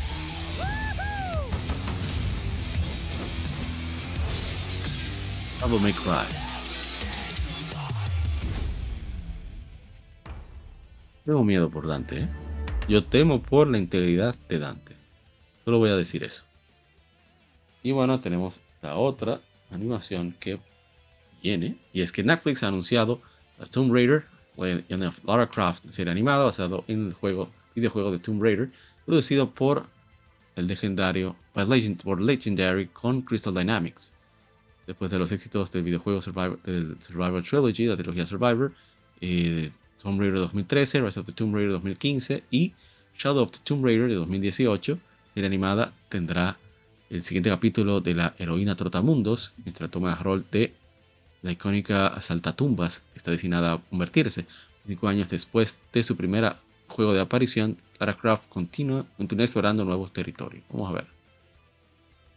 Voy a verlo completo. No podría porque es bastante corto, un minuto. Yo espero que no haya lloradera aquí, ¿eh? Ya está bueno. El juego asesinando ejércitos. Ahí está. El primero parece, parece. Pero voy a decir que no me gusta mucho el diseño.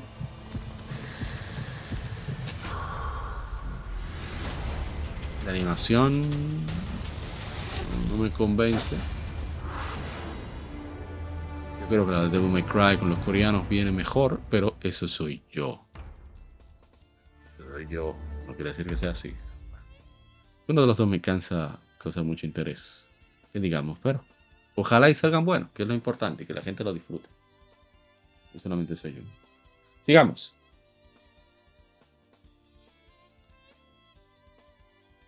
Tenemos que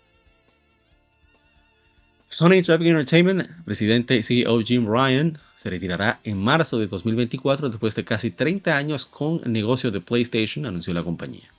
El presidente de Sony Group Corporation y COO y también de CFO, CFO, o sea, oficial jefe financiero y oficial jefe de operaciones, eh, Hiroki Totoki, asumirá el rol de jefe de Sony Traffic Entertainment en octubre de 2023 para ayudar a Ryan en su transición. Totoki también será apuntado como CEO interino de Sony Traffic Entertainment el 1 de abril de 2024, mientras continúa su rol en Sony Group Corporation y trabaja de cerca con el CEO y Chairman de Sony Group Corporation, Kenichiro Yoshida, y el equipo de management, administración de Sony Interactive Entertainment para ayudar a definir el siguiente capítulo del futuro de PlayStation, incluyendo la sucesión de el sucesor del rol por el rol de Sony Interactive Entertainment CEO. Ryan se unió a Sony Interactive Entertainment Europe, luego Sony Computer Entertainment Europe en 1994. Desde entonces, no, pero sea, entonces, perdón, Sony Computer Entertainment Europe en 1994. Desde entonces ha llevado a cabo varias posiciones señoriales, incluyendo presidente de Sony Entertainment Europe, jefe de ventas, eh, marketing y ventas globales en Sony Entertainment, presidente de Sony Interactive y desde enero de 2018, CEO y presidente de Sony Interactive Entertainment. Y eh, están quedando comentarios, dice Jim Ryan, saliendo eh, CEO y presidente de CIE, saliente, dice, después de 30 años he tomado la decisión de retirarme de Sony Interactive Entertainment en marzo de 2024. Es eh, de la oportunidad de tener un, trabajo que amo en una compañía muy especial, trabajando con grandes personas increíbles eh, y también increíbles aliados. He encontrado muy difícil reconciliar vivir en Europa, trabajar en América y luego tendré, eh, he tenido dejaré de tener el privilegio de trabajar en productos que han tocado millones de vidas en todo el mundo. PlayStation siempre será una parte de mi vida y me siento más optimista que nunca acerca del futuro de Sony Interactive Entertainment. Quiero agradecer a Yoshida-san por poner tanta confianza en mí y ser un líder tan sensible y tan apoyado y de, que ha dado tanto apoyo. Dice que Nishiro Yoshida, el CEO y chairman de Sony Corporation, Jim Ryan ha sido un líder inspirador a través de todo su periodo con nosotros, pero incluso más que nunca en ver el lanzamiento de PlayStation 5 en medio de la pandemia de COVID. No olvidé decir esa palabra, bueno, la pandemia. Este logro extraordinario hecho por todo el equipo de Sony Interactive Entertainment, así se ha, estado construyendo eh, firmemente y PlayStation 5 está en camino a convertirse en la consola más exitosa de Sony Interactive Entertainment hasta el momento. Estoy inmensamente agradecido a Jim por todos sus logros. Respecto, respeto perdón, la decisión de Jim para finalizar su larga carrera en Sony, que me deja con una importante decisión con respecto a su sucesor, dada, dada el significado de los, negocios de servicios de juegos y, redes. Hemos discutido intensamente y hemos determinado que el nuevo, la nueva estructura de management apuntamos a lograr mayor evolución de Sony Group y crecer a través de atraer incluso más éxito a los negocios de juegos y servicios de red. Hiroki el presidente de Sony Group Corporation, Chief Operating Officer, Chief Financial Officer y próximo presidente interino de Sony Interactive Entertainment. Quiero expresar mi gratitud sincera a Jim Ryan por sus increíbles logros y contribuciones en su carrera de 30 años en Sony, incluyendo el gran éxito de lanzar PlayStation 5, negocio de PlayStation manejado por SIE es una parte esencial del portafolio completo de negocios de Sony Group. trabajaré con Jim y el equipo de managers senior de cerca para asegurar nuestro éxito, que nuestro éxito siga y mayor crecimiento. También busco crear el siguiente futuro de PlayStation y la industria de los videojuegos junto con todos en CSIE y nuestros aliados de negocios, compañeros de negocios. Como has visto en las noticias, eh, es realmente difícil conseguir el balance correcto entre tener mi hogar en Reino Unido y trabajo en Estados Unidos. Como mencioné en la conferencia de prensa, conseguiré mi rol.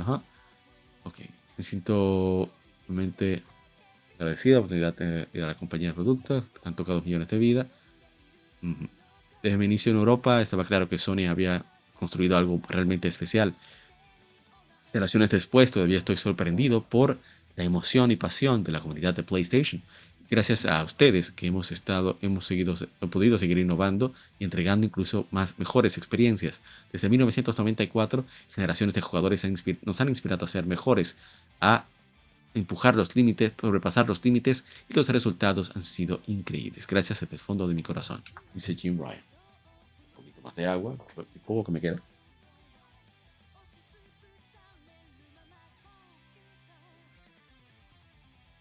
Mucha gente que odia a Jim Ryan. Yo lo comprendo. Pero se siente como que Jim Ryan fue el responsable de lo que sucedió con Sony Japan Studio, que para mí el estudio más talentoso de toda la industria voy a decir que es la historia de la industria, pero el más prolífico, de los más prolíficos, de los más increíbles. Pero hay que aceptar una realidad. Los juegos de Japan Studio, desde que salió PSP en adelante, no vendían. No vendían lo suficiente. Entonces sustentar tanta gente de renombre en un estudio sin que lo produzca es difícil. no, no hay forma de tú justificar eso si fuera que mucha de la tecnología que desarrollara el estudio pasara a otros estudios, ya la cosa es diferente. Así como yo creo, esto es pura especulación de mi parte, sucede entre Monolith Soft de Nintendo, que hacen Xenoblade, y Nintendo. Porque muchas de las cosas que se han visto en The Legend of Zelda 3D, desde Skyward Sword hasta Tearson, bueno, Zelda Tears of the Kingdom, es por tecnología que ha desarrollado Monolith Soft. Entonces ahí es diferente. Porque el juego de Monolith Soft es una inversión. Que es sustentable, por cierto. Son sustentables, por suerte. Pero es una inversión. Porque esa tecnología luego pasa a otros juegos. Entonces no es lo mismo ni es igual. Entonces, eh, ¿qué más? Jim Ryan hizo cosas increíbles como el éxito de mantener a flote PlayStation con eso, todos esos problemas con durante la pandemia. Eh, adquisición de Insomnia Games. Bueno, creo que eso fue Sean Layden. No, estoy seguro. La memoria me falla ahora mismo. Adquisición de, de... Dios mío, me olvidó el nombre. Los que hicieron Returnal. Bueno, en fin. Eh, Vamos a ver el resultado de todo su trabajo en los próximos años, porque todavía no se ha mostrado todo lo que ha planeado. Eh, quizás la movida a juegos como servicio le molesta mucho, pero la realidad es que los juegos como servicio son, son males necesarios para sustentar otras cosas. Yo lo veo así. Es como que antes me molestaba que Call of Duty siempre vendía tanto, pero luego me di cuenta de que las regalías de Call of Duty es lo que permite la, producción de juegos como Ratchet, o Spider-Man, o Uncharted, u otra cosa que haga Sony, porque este, esa ganancia de regalías por las ventas de Call of Duty en PlayStation. Y lo mismo en Xbox y lo mismo en Nintendo, en caso de Call of Duty vendiera eso. Pero de eso que se trata. Bueno, en caso de Nintendo es diferente porque ellos, ellos lo que más venden son sus juegos. Pero en fin, eh, yo deseo lo mejor a Jim Ryan, que disfrute su, su retiro el próximo año, el primer cuarto del próximo año. Eh, me parece bien, es difícil. Y bueno, ojalá que el próximo presidente, o el CEO de PlayStation, tenga sea todavía más reservado. Eso me gustó de Jim Ryan. Era con el tiempo aprendió a ser más reservado. Es un nuevo estilo de Sony. Muchos les molesta, pero a mí me gusta porque así no está constantemente diciendo tonterías para después no cumplir. Y bueno, ojalá que el XTF de Tokio rinda frutos, como se ha visto en Inglaterra. el inicio de los trabajos en China también hay que dárselo a Jim Ryan. Igualmente lo que están, van a hacer en la India. En la India hay muchísimo talento. La gente no lo cree, pero sí. Vamos a ver qué, pasa en los próximos años. Vamos a, a lo siguiente. Y es que el Sega ha cancelado el multijugador en primera persona de Creative, Assembly, eh, llamado Hyenas, así como otros títulos en anunciar que estaban en desarrollo por su entidad europea, anunció la compañía. Según la compañía, las cancelaciones son respuesta a la poca ganancia de la región europea, cual llevó a una evaluación de portafolio de títulos para cada base de, desarrollo en Europa. Entonces, eh, básicamente eso. Estuvieron y vieron resultado, piensan que eh, una de las áreas es la marca global de sus IPs existentes y otras medidas. En otra, por otro lado, eh, ha estado cambiando rápidamente el área de, consumidores por, el fenómeno 2019 y bueno, que han bajado las ganancias principalmente en las bases europeas. Entonces, han, hecho, implementado reformas estructurales para aumentar la eficiencia, principalmente en las bases europeas, y han revisado el portafolio de títulos en esas bases. Como hizo la difícil decisión de cancelar algunos títulos bajo desarrollo, desarrollo, así como reducir los gastos fijos. Creación de títulos bajo desarrollo, reducción de gastos fijos, seguirán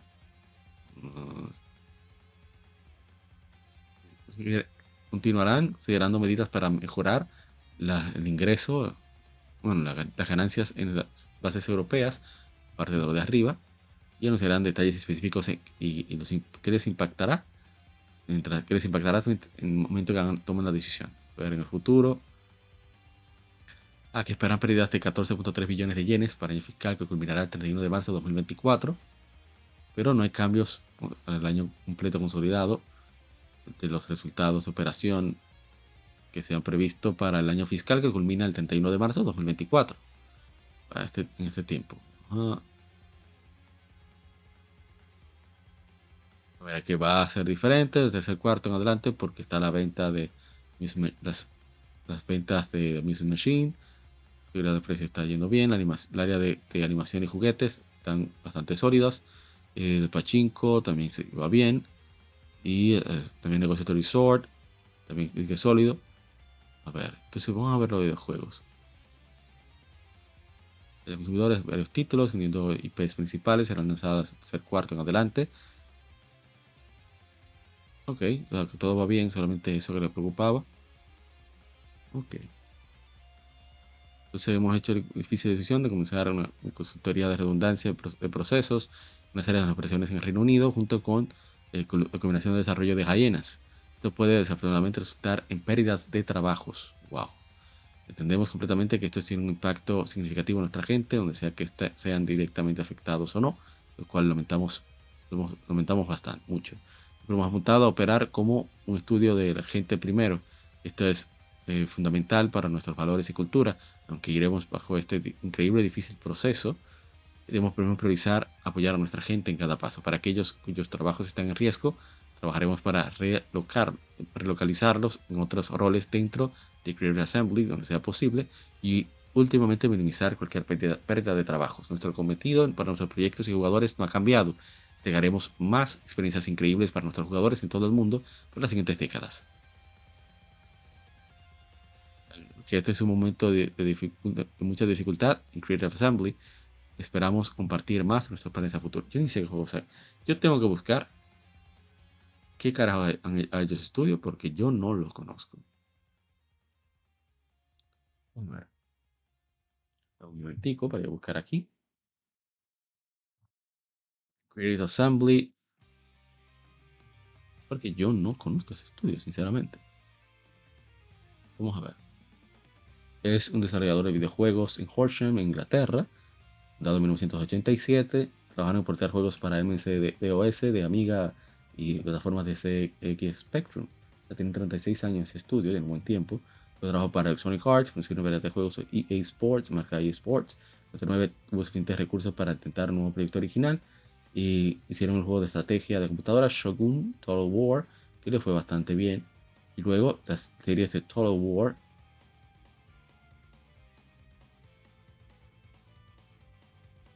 basado en el éxito de Shogun Total War. En marzo de 2005 fue adquirido por Sega, se convirtieron parte de Sega Europe, una marca australiana operada desde Fort Valley, Queensland, Sega Studios Australia. O Sega, a títulos de Total War se desarrollaron. Gears Assembly entró al mercado de consolas con juegos de acción-aventura como Spartan Total Warrior, Viking Battle for Asgard y Alien Isolation. Han hecho un de juegos interesantes, tienen, tienen 882 empleados, es un estudio bastante grande, ¿eh? pequeño. Pero aparte de Total War, hay que ver cómo le va a Total War. No tengo idea, pero qué mal ¿eh? que se vayan a perder empleos. Eso realmente me entristece. Y bien, vamos entonces a continuar. Ojalá que puedan mantenerlos a todos ahí en la empresa. No, bueno, que puedan conseguirles buenos trabajos. Para que les vaya muy bien.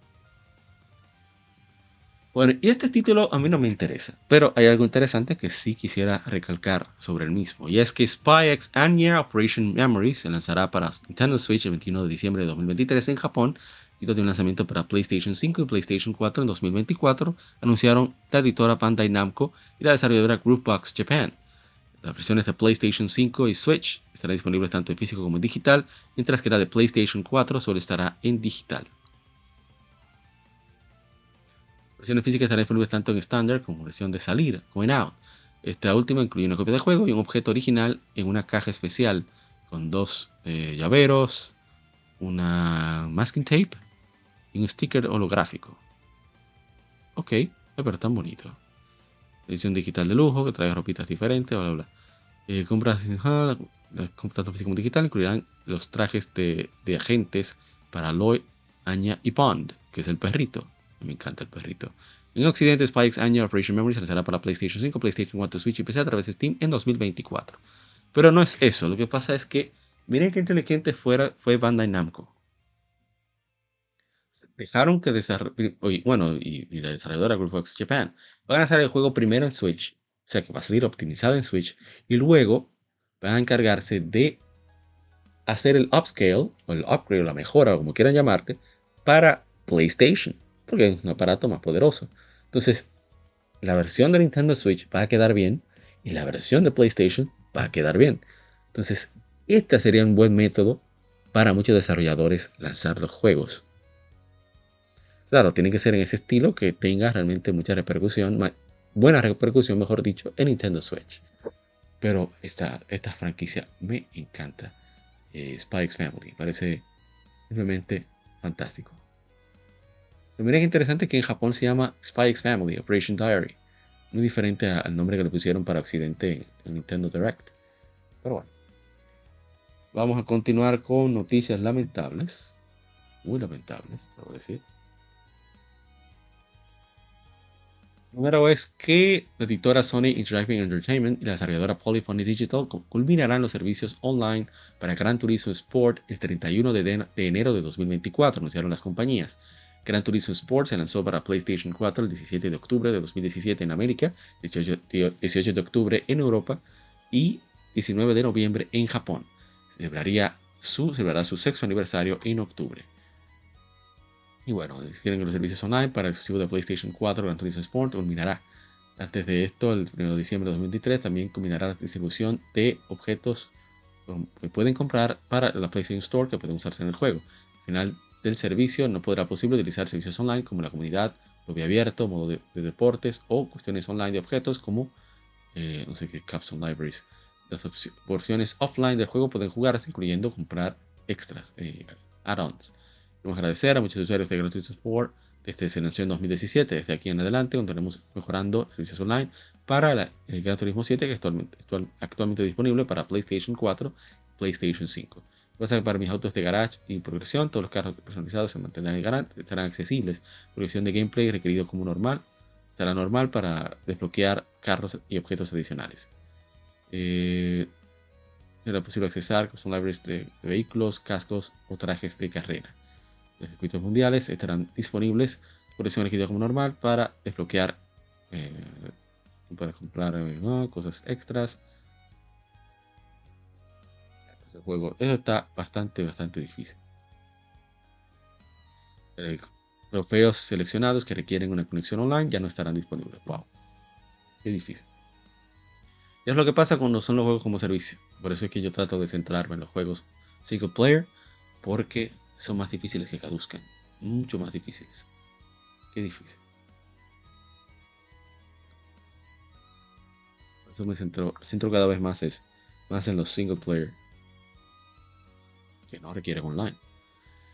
La editora Warner Brothers eh, Games han retrasado Batman Arkham Trilogy de su fecha previamente planeada de 13 de octubre. Bueno, tiene sentido porque ¿quién viene el 20 de octubre? ¿Adivinen quién viene el 20 de octubre? Spider-Man. Bueno, déjame decir la noticia. Desde octubre al 1 de diciembre estará disponible para Nintendo Switch. Batman Arkham Trilogy incluirá Batman Arkham Asylum, Batman Arkham City y Batman Arkham Knight, todos los DLC previamente lanzados para los tres títulos. Cada título será porteado por Turn Me Up Games. Y bueno, más tiempo para dar a los jugadores la mejor experiencia posible para Nintendo Switch. Nos disculpamos a los fans que están estaban emocionados, están emocionados por jugar esta versión de la trilogía. Gracias por su paciencia. Pero sí, el 20 de octubre sale Spider-Man, o sea que va a ahogar ese juego. Spider-Man, y aparte de eso viene también ya en noviembre. La memoria no me falla viene Super RPG también. Entonces, hay un lío. No es muy recomendable al ir para esas fechas. Y Spider-Man va a estar, acaparando absolutamente todo. Es lo mejor que hace. Bien, seguimos. Ya estamos casi terminando este, este Game Informe, que ha extendido bastante. Y Spike Chunsoft lanzará Shiren the Wonder, The Mystery Dungeon of Serpent Coil Island para Nintendo Switch el 27 de febrero de 2024 en todo el mundo, anunció la editora.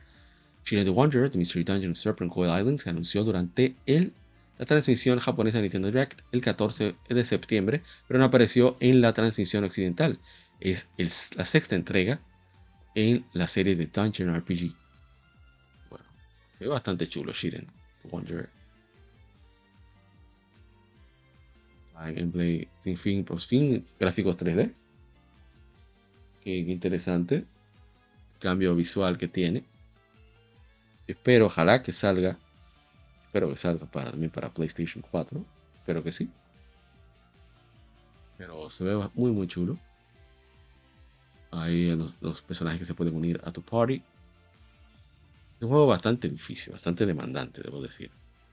No tan simple como parece.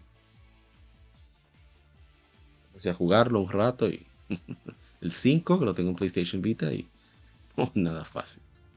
Pero sí, se ve bastante bonito. Ahí está Shiren, ese vagabundo. Esta copa es un hurón parlanchín. Por ver esa joven, bastante bien. Suzuna. the Wonder, ahí está. En físico. En Spike Chunsoft. Creo que son ellos que lo van a traer. No, es en Ice América.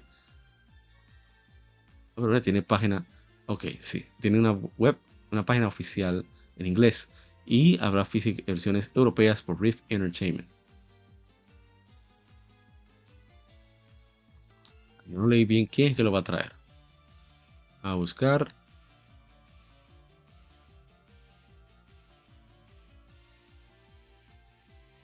Oh, sí, Spike Chunsoft lo va a lanzar en Occidente. Qué bueno. Eso me gustó mucho que Spike Chunsoft ha tomado las riendas de sus propios juegos. Porque son, son una desarrolladora legendaria sobre todo, que son de los responsables por Dragon Quest. Pero bueno, sigamos. Vamos con el siguiente. Es una noticia que no es sorpresa, pero no deja de ser triste. Es que Nintendo discontinuará los servicios online para Nintendo 3DS y Wii U a principios de abril de 2024, anunció la compañía. Una fecha, específica será anunciada una fecha posterior la redundancia. Servicios online incluyen online cooperativo, rankings de internet, distribución de data. Nintendo notó que los servicios online para Pokémon Bank, Bank continuarán funcionando, pero eso también puede culminar en algún punto en el futuro. Hoy los anuncios eh, eh, siguiendo la discontinuación de 3DS Play Shop en marzo. ¿eh? Entonces, la discontinuación de servicios online 3DS y Wii U Aplica Nintendo 3DS, Nintendo 3DS XL, Nintendo 3DS XL, Nintendo, Nintendo 3DS, Nintendo 3DS XL, Nintendo 3DS, Wii U Deluxe, Wii U Basic. Muchas gracias por apoyar nuestros productos. A inicios de abril de 2024, el juego online y otras funcionalidades que usan comunicaciones online culminará para Nintendo 3DS y software de Wii U. Esto incluye operativo online, rankings y distribución de data. Puedes encontrar más información acerca de medallas para decorar el home de 3DS utilizando Nintendo Batch Arcade aquí. A ver. ¿Puedes jugar offline incluso después que culminen los servicios? Sí. Mientras no requiera servicios de comunicación online. Caso algún servicio online estará disponible después de los servicios terminen, sería posible, todavía será posible utilizar servicios online para el siguiente software, pero eso puede combinar en algún punto en el futuro. Pokémon Bank me combinará servicios online para software eh, editoras aparte de Nintendo, con algunas excepciones. Servicios online terminará para culminará para todos los software de 3DS y Wii U. Contacta a las editoras para información acerca de los servicios online para su software. Será posible descargar actualizaciones y, juegos comprados. Para el futuro, todavía será posible descargar datas de, de actualización y recargar redescargar eh, software comprado y contenido descargable de Nintendo Shop. Cuando los servicios culminen, acaso Street Pass y Spot Pass no estarán disponibles, Street Pass utiliza comunicación local entre 3 días, significando que significa que todavía estará disponible incluso después de los, servicios online culminen. Sin embargo, porque Spot Pass utiliza comunicación online, Spot Pass ya no estará disponible. Por ejemplo, podrás utilizar Street Pass, Street Pass Mi Plaza está preinstalado en sistemas de la familia 3DS, pero no podrás utilizar elementos que utilicen comunicación online, como recibir nuevos paneles en Puzzle Swap. Qué triste, ¿eh? Solamente Pokémon Bank eh, seguirá online. Eh, qué difícil, qué, mal que esto, esto continúe sucediendo.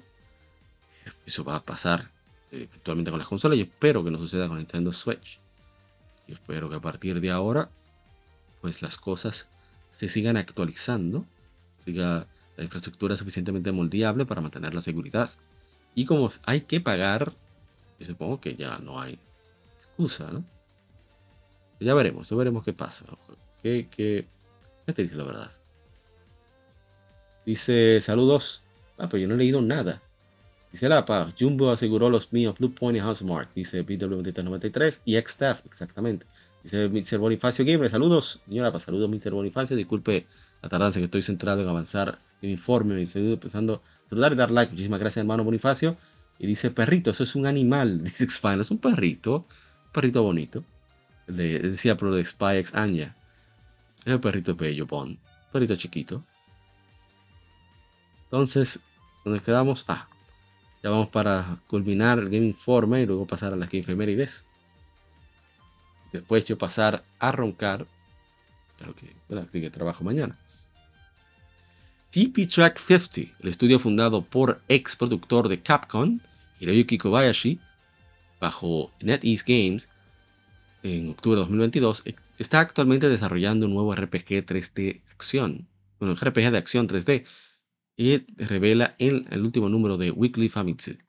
Hablando de Weekly Famitsu, Kobayashi dijo que se sintió seguro de aceptar la oferta de NetEase Games y construir un nuevo estudio debido a su expansión global, así como el hecho de que NetEase Games es la compañía eh, padre, madre de tanto de, de Grasshopper Manufacture de Goichi Suda Goichi, 51, eh, y Nagoshi Studio de Toshihiro Nagoshi. Según Kobayashi, nuevo juego de acción 3D es un tipo de juego que puedes tomar tu tiempo y jugar por ti mismo aunque no será tan difícil como ciertos tipos de juegos donde te esperas que mueras frecuentemente, tener conceptos familiares como trabajos, atributos, armas y poder vencer a los enemigos mucho más fácilmente al golpear sus puntos débiles. El, aspecto general del mundo de juego está ya listo y el plan actual es completar el modo de por versión de prueba para primavera 2024 con un anuncio oficial en algún momento más adelante desarrollo se espera que tome de 2 a 3 años. Oh, pero mira, está, está bien, 2 a 3 años. Están aprendiendo estudios. Se puede hacer juegos buenos. Bueno, esperemos que todo sea bueno. Oyashi fue productor de varios Resident Evil, de Devil Cry, etcétera, etcétera. O sea que yo espero que, salga muy bien. Bueno, sigo. Kobayashi previamente trabajando en títulos como Sengoku Basara y Resident Evil. El nuevo título no está, no es, no está en el, género de terror o de Sengoku, de, de guerras eh, sería de bueno, 1400 por ahí, 1600. Aunque las plataformas aún no se han confirmado, Kobayashi mencionó que le gustaría tratar de sacar un juego físico para consola. Eso me gusta, de los míos Kobayashi. Siga así, caballo. Y bueno, hasta aquí, bueno, ahí está el estudio. Hasta aquí culminamos este Informe. Vamos a una pequeña pausa para continuar con las Game Efemérides. Así que no se muevan, ya regresamos.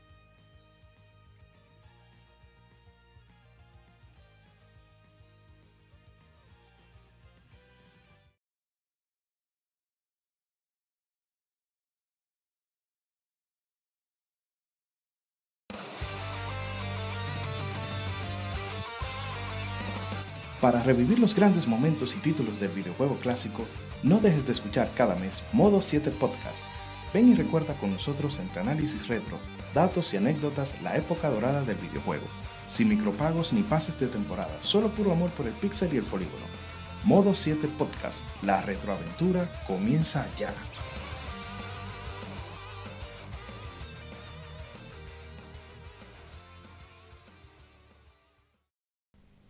Los cómics no son solo superhéroes y el manga no es solo muñequitos de pelea.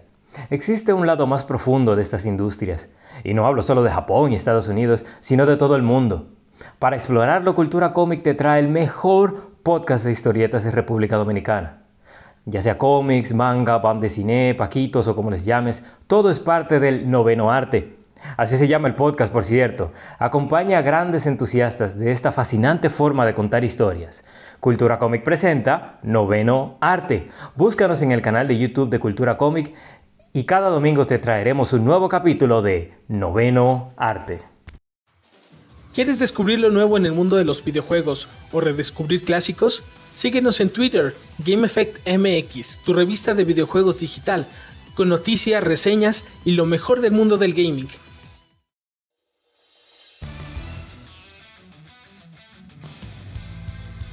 Legión Gamer Podcast, el gaming nos une. Somos un podcast enfocado en videojuegos que converge actualidad con las noticias más relevantes y títulos que experimentamos entre episodios, sobre todo aquellos de nicho, discutiendo temas atemporales con invitados, así como juegos de aniversario quincenalmente, conjugando datos concretos con la opinión de quienes participan.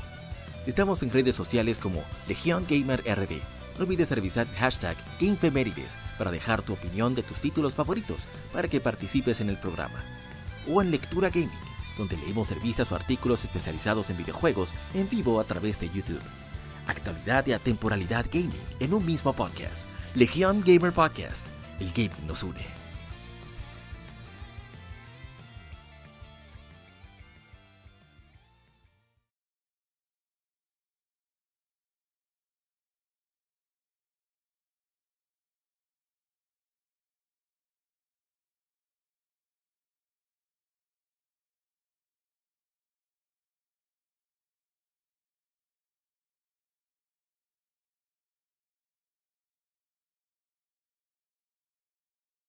Gamefemérides.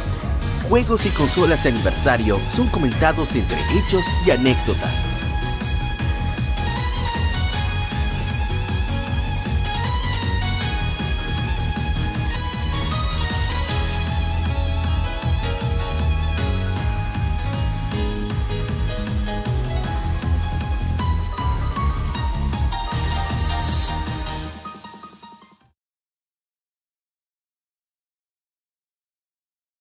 Bueno, aquí estamos para continuar con las Gamefemérides.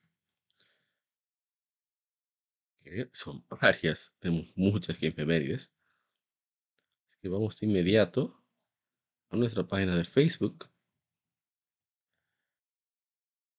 Son, son demasiadas. Yo he estado agregando cada, cada semana agrego una o dos más, aparte de, la- de las muchas que ya estaban. Ya, por eso se me ha hecho bastante retador elegir cuáles agregar, cuáles dejar pasar. Lo he hecho en base a más o menos un equilibrio entre lo que, quiero jugar, de lo que quiero hablar, o lo que nunca he jugado y que quisiera probar. Ha sido bastante, bastante retador. Aquí vamos. Quedamos, creo que fue en.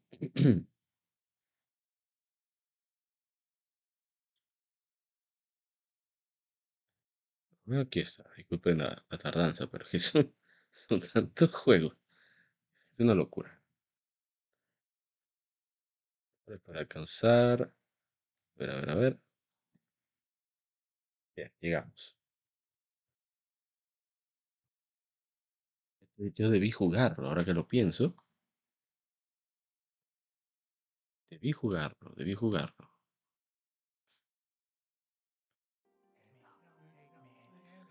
Hace 11 años se lanzó el Double Dragon Neon. Yo estoy loco que ese juego le haga un remaster para PlayStation 4, Nintendo Switch y Xbox porque es genial. De los mejores remasters que se han hecho. Remakes, perdón. A ver, que tenemos comentarios. Efectivamente, tenemos. Dice. Ahí está Erasmo Martínez demostrando que tiene el juego. Nando Bordas dice uno de los pocos perfect games que tengo. hace que le saqué todos los logros. Demasiado bueno, no es complejo, es fácil de tomar en cualquier momento. El humor es pura risa ochentera. Lo adoro. Sí, sí, este juego, ese juego es fantástico. Vamos a ver en Instagram. ¿Lo tenemos?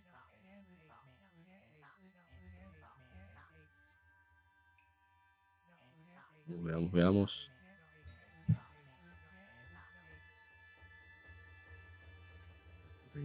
Se, me reinició, como quien dice, problema.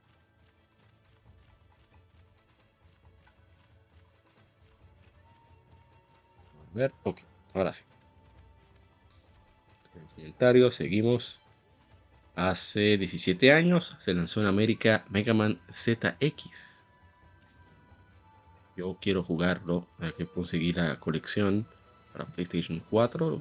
Quizá lo habría, habría jugado en su momento. Quizás.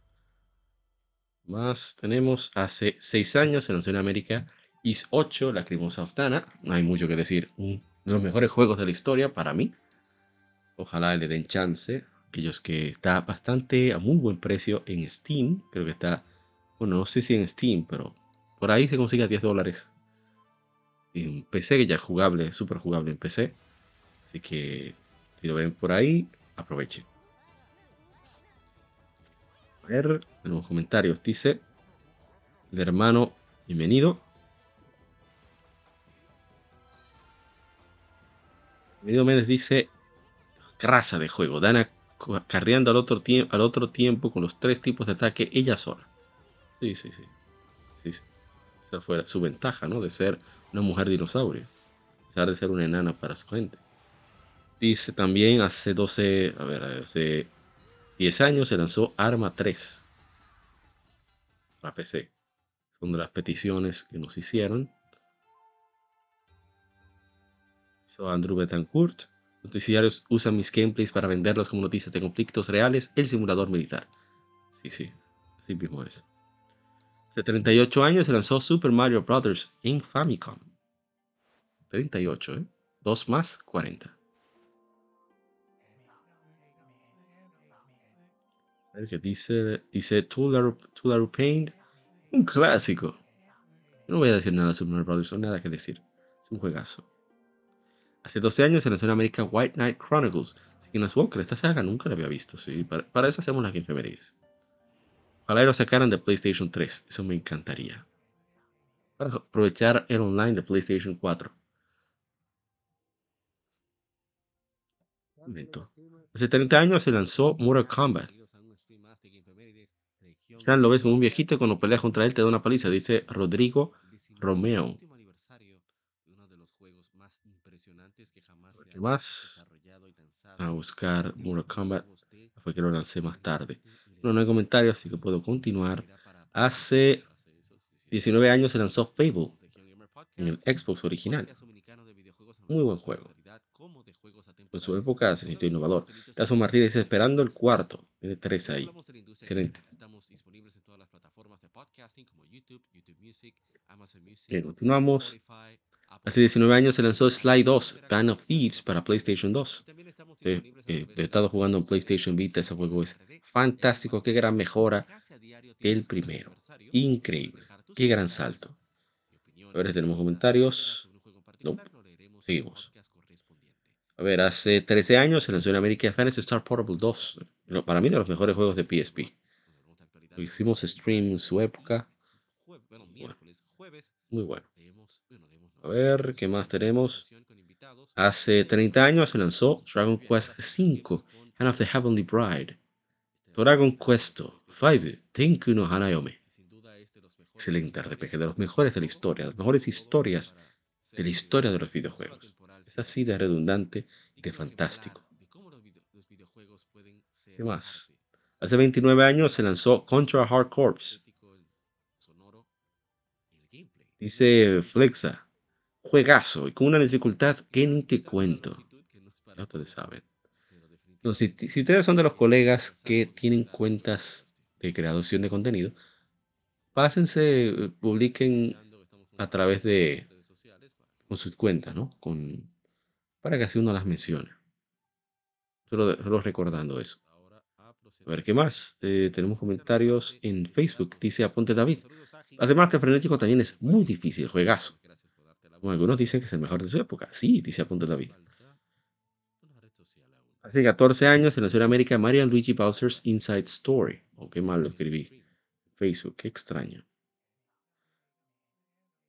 Hay un problema. Samus, Metroid Samus Returns, dice, hace 6 años se lanzó para 3DS. Dice el Taicho, me falta jugar esta. A mí me gustó mucho. Mucha gente no le gustó, pero a mí me encantó. Eh, dice, a ver, tenemos muchos comentarios. Dice Carlos Flores Aguirre, obra maestra y un remake bien hecho y muy recomendable. Dice Rayo McQueen, lo estoy jugando, muy bueno. No me gustaban los juegos de ustedes de Samus, pero este me gustó bastante. Eh, juegazo, dice Luisa Salinas, demostrando que lo tiene físico. Fue lanzado para PlayStation 2 originalmente. A, ver. a pesar de la clausura de Clover Studio, pocos meses después del lanzamiento. Eh, Bowser, no tenemos nada. En Game, eh, hace 21 años se lanzó en América Animal Crossing para GameCube, que es la segunda entrega, porque originalmente salió para Nintendo 64, pero aquí solo salió para GameCube. Hace 21 años se lanzó el Nintendo e-Reader, el accesorio tan, tan, tan eh, particular estaba, por cierto, un saludo a la comunidad de Pokémon TCG. invitaron a pasarme por eh, Gaming. Pasé el, sábado después del japonés por allá con mi hermano Winsor Espinal de Cultura Cómica RD. Saludo a ellos. Y espero que puedan pasarse por el podcast, el lado B, sobre Pokémon. Y es que estamos conversando, conversando aleatoriamente de cosas y de repente me pasan cartas y veo que son compatibles con el reader. Yo debí llevar mi Game Advance SP con el e-reader para ver qué salían con esas cartas.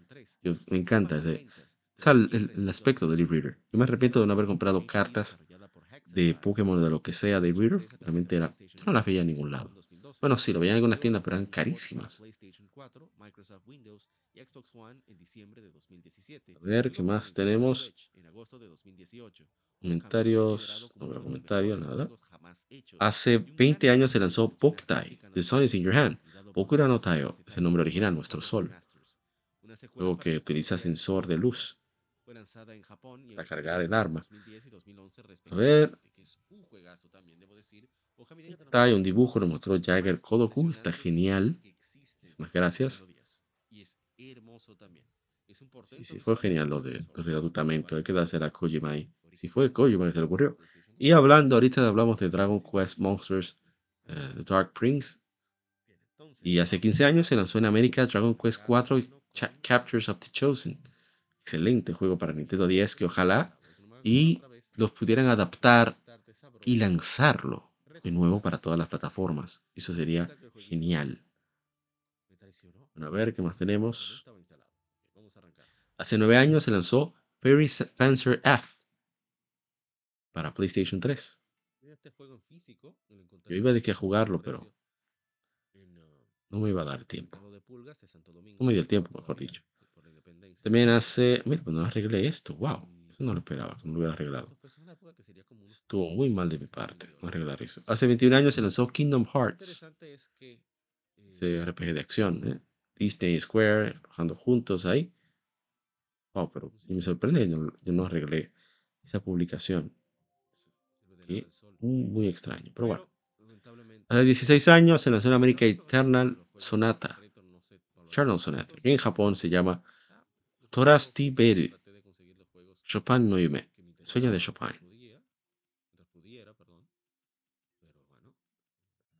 A ver qué más tenemos. Espera, hay comentarios de, de Kingdom Hearts. Ah, bueno, fue citando a un amigo. Eternal Sonata, no tenemos comentarios. Ah, citan a Maguita Pururín. Dice mi hermana Maguita. Gracias a Luis Rossi por citar a la, hermana Maguita Pururín. Síganla en, en, Facebook y en Twitch. Una jugadora bastante hardcore, ¿no? Como yo. Soy súper casual. Dice Luis Rossi, uno de los juegos más hermosos que he jugado en mi vida. Yo lo tiene original en Xbox 360. Fantástico juego. Ojalá y lo remasterizaran también. Hace 10 años se lanzó Grand Theft Auto 5. ¿Qué decir? Auto 5, increíble. 10 años se mantiene con una calidad inalcanzable. Solamente superado, va a ser superado por su sucesor. A ver cómo le irá.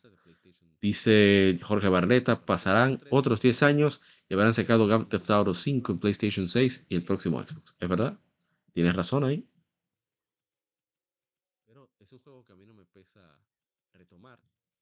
Entonces, hace 16 años se lanza en América Sonic Rush Adventure para Nintendo 10. Adventure. Muy buen juego. Por cierto, estuvimos en el episodio número 15, capítulo 15 de Nación Gamer Podcast con mi hermano Tenken de Nación Gamer 809. Así que pueden chequear. Ahí conversamos de todo un poco, de Nintendo Direct, State of Play, que presentaron, entre otras cosas. Muy divertido. A ver, ¿qué más? Uh, hace 11 años se lanzó en América Borderlands. Borderlands 2. Juegazo, ¿eh? Ahora sí, que estamos, aquellos que están escuchando el podcast, bueno, viendo el podcast a través de YouTube, hace 17 años se lanzó en América Okami, literalmente grandioso, gran espíritu, su juego de acción-aventura con elementos RPG desarrollado por Clover Studio y publicado por Capcom fue, Capcom. Fue lanzado para PlayStation 2. A pesar de la clausura de Clover Studio, pocos meses después del lanzamiento del juego, una versión para Wii de Nintendo fue desarrollado y producido por Radiaton, Tose y Capcom en el 2008. Sucede en la historia clásica japonesa, el juego combina varios mitos, leyendas y folclore para contar la historia de cómo la Tierra fue salvada de la oscuridad por la diosa Shinto del Sol, Amaterasu, quien tomó la forma de un lobo blanco. Presenta un estilo visual cel shade inspirado en Sumie y el pincel celestial, sistema de gestos para ejecutar milagros. Excelente juego Okami, la verdad que yo no me canso de ese jueguito. Lo, terminé una vez, comencé el segundo playthrough, no me acuerdo por qué paré. algo más habrá salido en ese momento, pero excelente, excelente Okami, vale la pena. Y está muy asequible ahora, no como en PlayStation 2, que solamente tres gatos lo teníamos, y a veces a esos gatos nos robaban, nos tomaban el juego sin permiso, por decirlo así con el siguiente.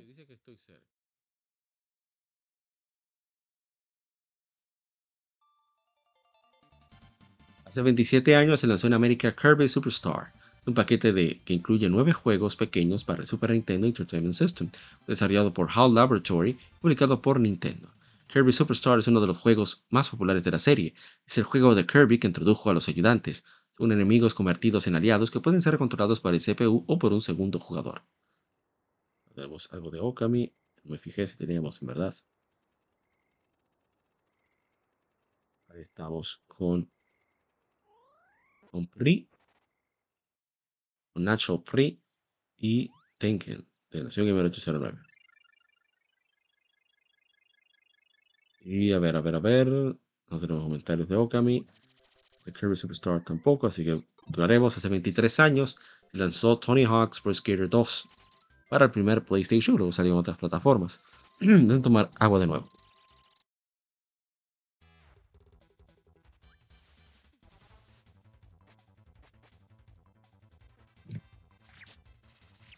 Bien, ahora sí. Vamos a continuar.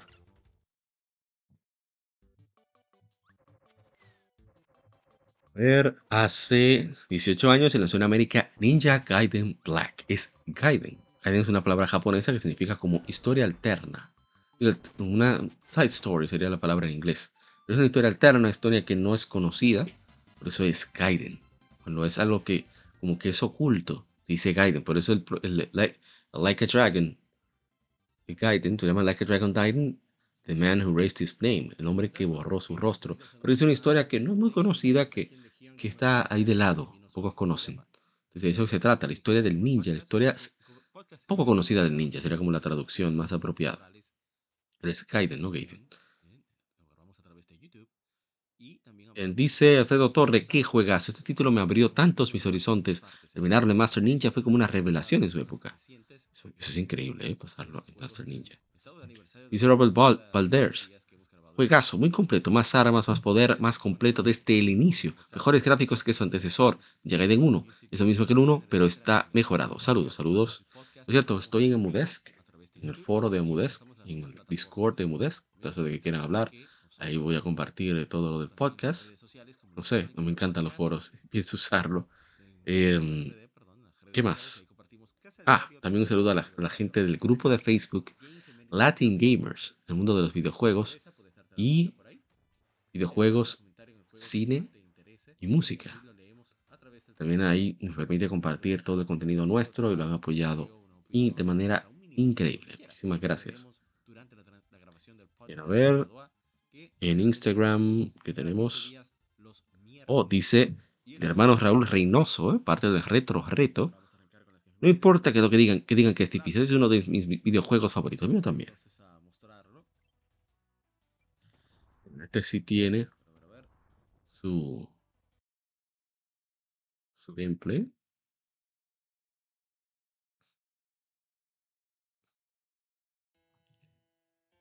Hace 10 años en la zona América The of Zelda The Wind Waker HD, un juego de acción y aventura de la serie The of Zelda para Wii U, desarrollado y publicado por Nintendo. Es una versión remasterizada del juego de 2002 para GameCube, The Legend of Zelda The Wind Waker.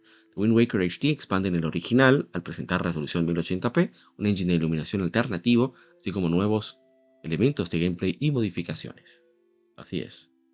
Vamos a leer los comentarios que nos dejaron. Dice Carlos Flores Aguirre, parece, parece remake de lo bien que fue hecho ese remaster, puro arte. Dice Andrew Betancourt, cuando Nintendo hacía remasters de verdad. Dice Robert Palders, una verdadera joya en la consola GameCube, bro. Aunque aún este año 2023 sigo jugando un verdadero y gran título. Es así, no pasa de moda. Dice Ana Analdar, y esto salió en GameCube como en 2005 quizás, como que en 2002.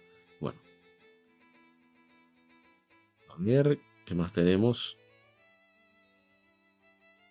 Dice eh, Violeta de TCG, adoro The Wind Waker. Muy bien. Es un juego fantástico, yo no voy a comentar mucho. Todo lo que tengo que decir de The Wind Waker lo he dicho en dos. Lo he dicho en los streams de Game También lo he dicho en nuestro episodio especial de The Wind Waker, junto con un invitado de, de Intake Gamers, así que, bueno, de Guppy Gamers. Así que si te interesa, pues chequea en nuestra lista de reproducción del podcast o en cualquier eh, plataforma de podcasting sobre especial de Wind Waker y ahí vas a encontrarlo. The Wind Waker, el Zelda favorito de Nintendo, así se llama el episodio. Creo que es el 135B, estoy seguro. O 153B, no me acuerdo. Seguimos. Este quería hacerle stream, pero ya no tengo las herramientas para ello. Pueden ser hace 18 años Mega Man X Command Mission. Estoy loco porque haga un remaster de este juego, porque su gameplay es muy único, es simple, la historia es tan simple, pero es tan entretenida y hay tantas cosas disparates que hacer de manera secundaria que a mí me encanta. Aunque no sea gran cosa para muchos. Pero al parecer no soy el único. Dice Robert Valders. Saduro. Robert Valders. Saludos. Buen día, juegazo. Venga más buen título. Dice Carlos Alfredo Morel León. Para ser sincero, nunca le di una oportunidad debido a lo arriesgado del cambio de un plataformero a un RPG, pero según dice aporta mucho al lore de la saga X es muy divertido, divertido y entretenido. Lo dijimos, necesitamos es remasterizado para PlayStation 5 Switch. Exactamente. Kev Camora, de los míos. Estoy completamente de acuerdo. Y el juego no es gran cosa, pero el gameplay para mí compensa. Compensa mucho. Disfruto de este juego. Hace 134 años se fundó Nintendo. ¿Qué más que decir? Es Nintendo. Max dice, el sueño de todo pibe, trabajar en Nintendo. Sí, es verdad. Saludos a Max que está su blog información de su blog está en las notas del podcast. Si lo escuchas en Spotify, en iBooks, en la descripción, en Apple Podcasts, en las notas también. Y en, aquí está en la descripción, en YouTube, en YouTube Music también. Soy Apa, gracias por acompañarnos. Vamos a arrancar con ver a ver. este stream conmemorativo de The Legend of Zelda, The Wind Waker Más comentarios. Dice Chucky de Hackensack. Mejor compañía de videojuegos con mejores sagas. Dice Luis Salinas, políticas basura, cortos de miras, precios altos, pero ahí va la compañía con las mejores sagas. Es verdad, muy, altamente valorado. Nintendo. Aquí uno de mi, juego favorito de Star Fox, que es que la mayoría odia. No, yo no soy fan de Star Fox. Hace 21 años se lanzó Star Fox Adventures para GameCube, un juego fantástico. Vamos a ver los comentarios.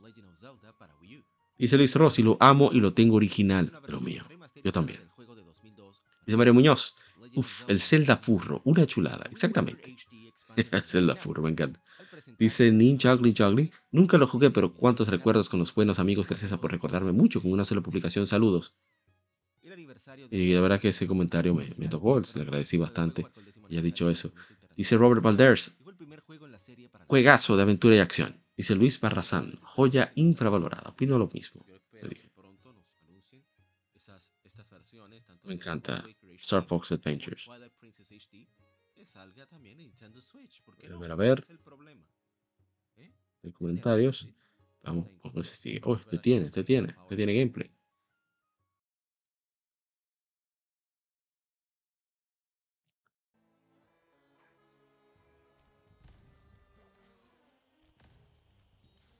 21 años se lanzó Sly Cooper and the Thieves Raccoonus.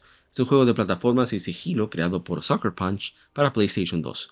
El juego tuvo tres secuelas, Sly Cooper 2, Band of Thieves, Sly Cooper 3, Honor Among Thieves, Sly Cooper Thieves in Time.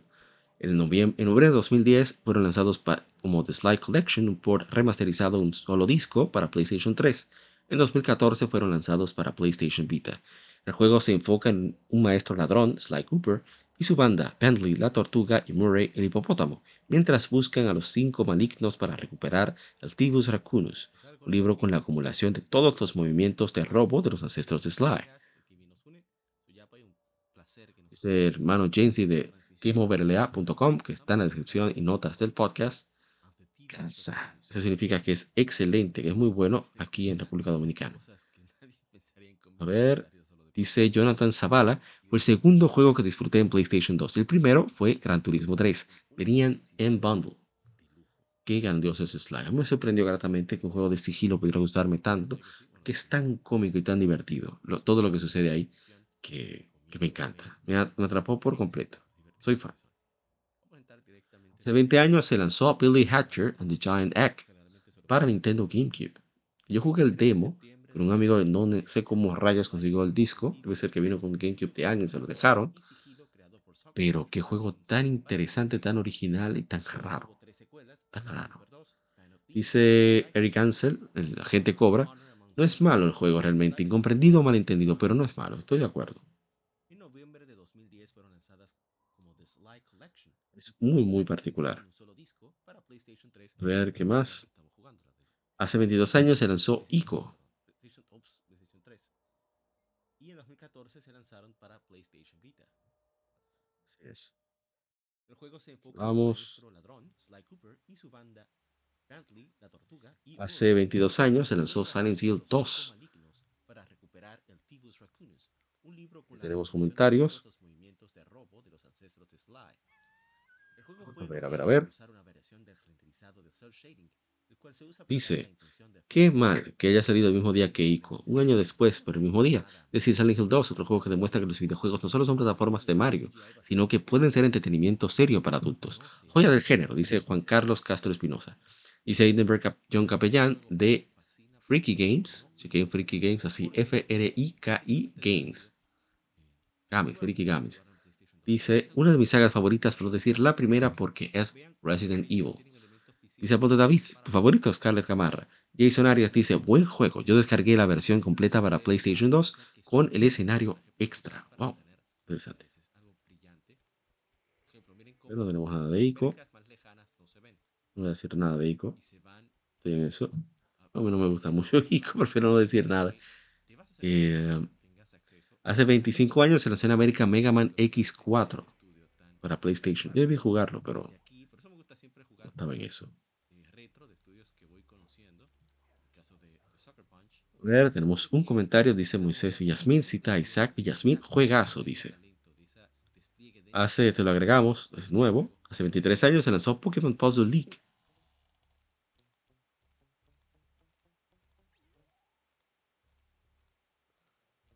en Estados Unidos este juego, de hecho. Nintendo Software Technologies. Si mi hermano Waldo hubiera estado por aquí, le digo, dele usted, caballero, usted es el monstruo. Tenemos ahí, hace 18 años, se lanzó en América Patent Kaitos Origin, que ya salió. Origins, que ya salió. La versión para Nintendo Switch.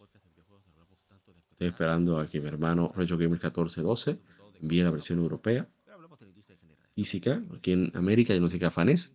Solo lo sacaron digital.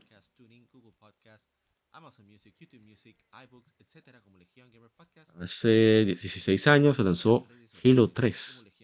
Lanzó en América. Bueno, a nivel global. Juegazo. Juegazo. No más que decir.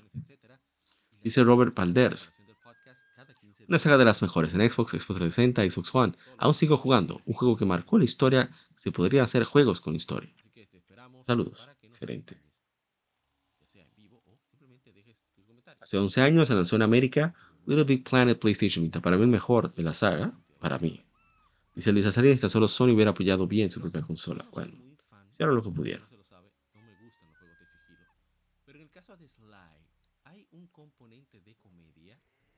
En hace 11 años se lanzó Dead or Alive 5. Yo debí jugarlo, ahora que lo pienso.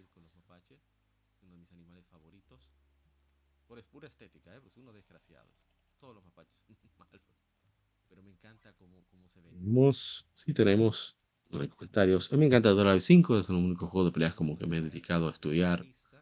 Para aprender a hacer los combos, leer los movimientos de los oponentes, etcétera, etcétera. Juego competitivo por un buen tiempo. Tiene un online bastante decente. Pero de practicar para un solo juego no es para mí. Voy a tomar de nuevo agua.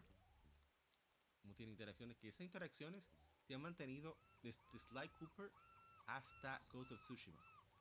Es parte como de la esencia del estudio. De 34 años se lanzó en América Zelda 2, The Adventure of Link. Para NES. Zelda más RPG de todos. Bueno, en cuanto a sistema tradicional, según dicen muchos. No todo su RPG. A ver, los comentarios. A ver, Instagram tampoco. Seguimos. Hace 18 años se lanzó Sly Cooper 3, Honor Among Thieves, para PlayStation 2, obviamente. Hace 17 años se lanzó Valkyrie Profile 2 Silmeria para PlayStation 2, segunda parte de Valkyrie Profile. Excelente juego. Lo visual también.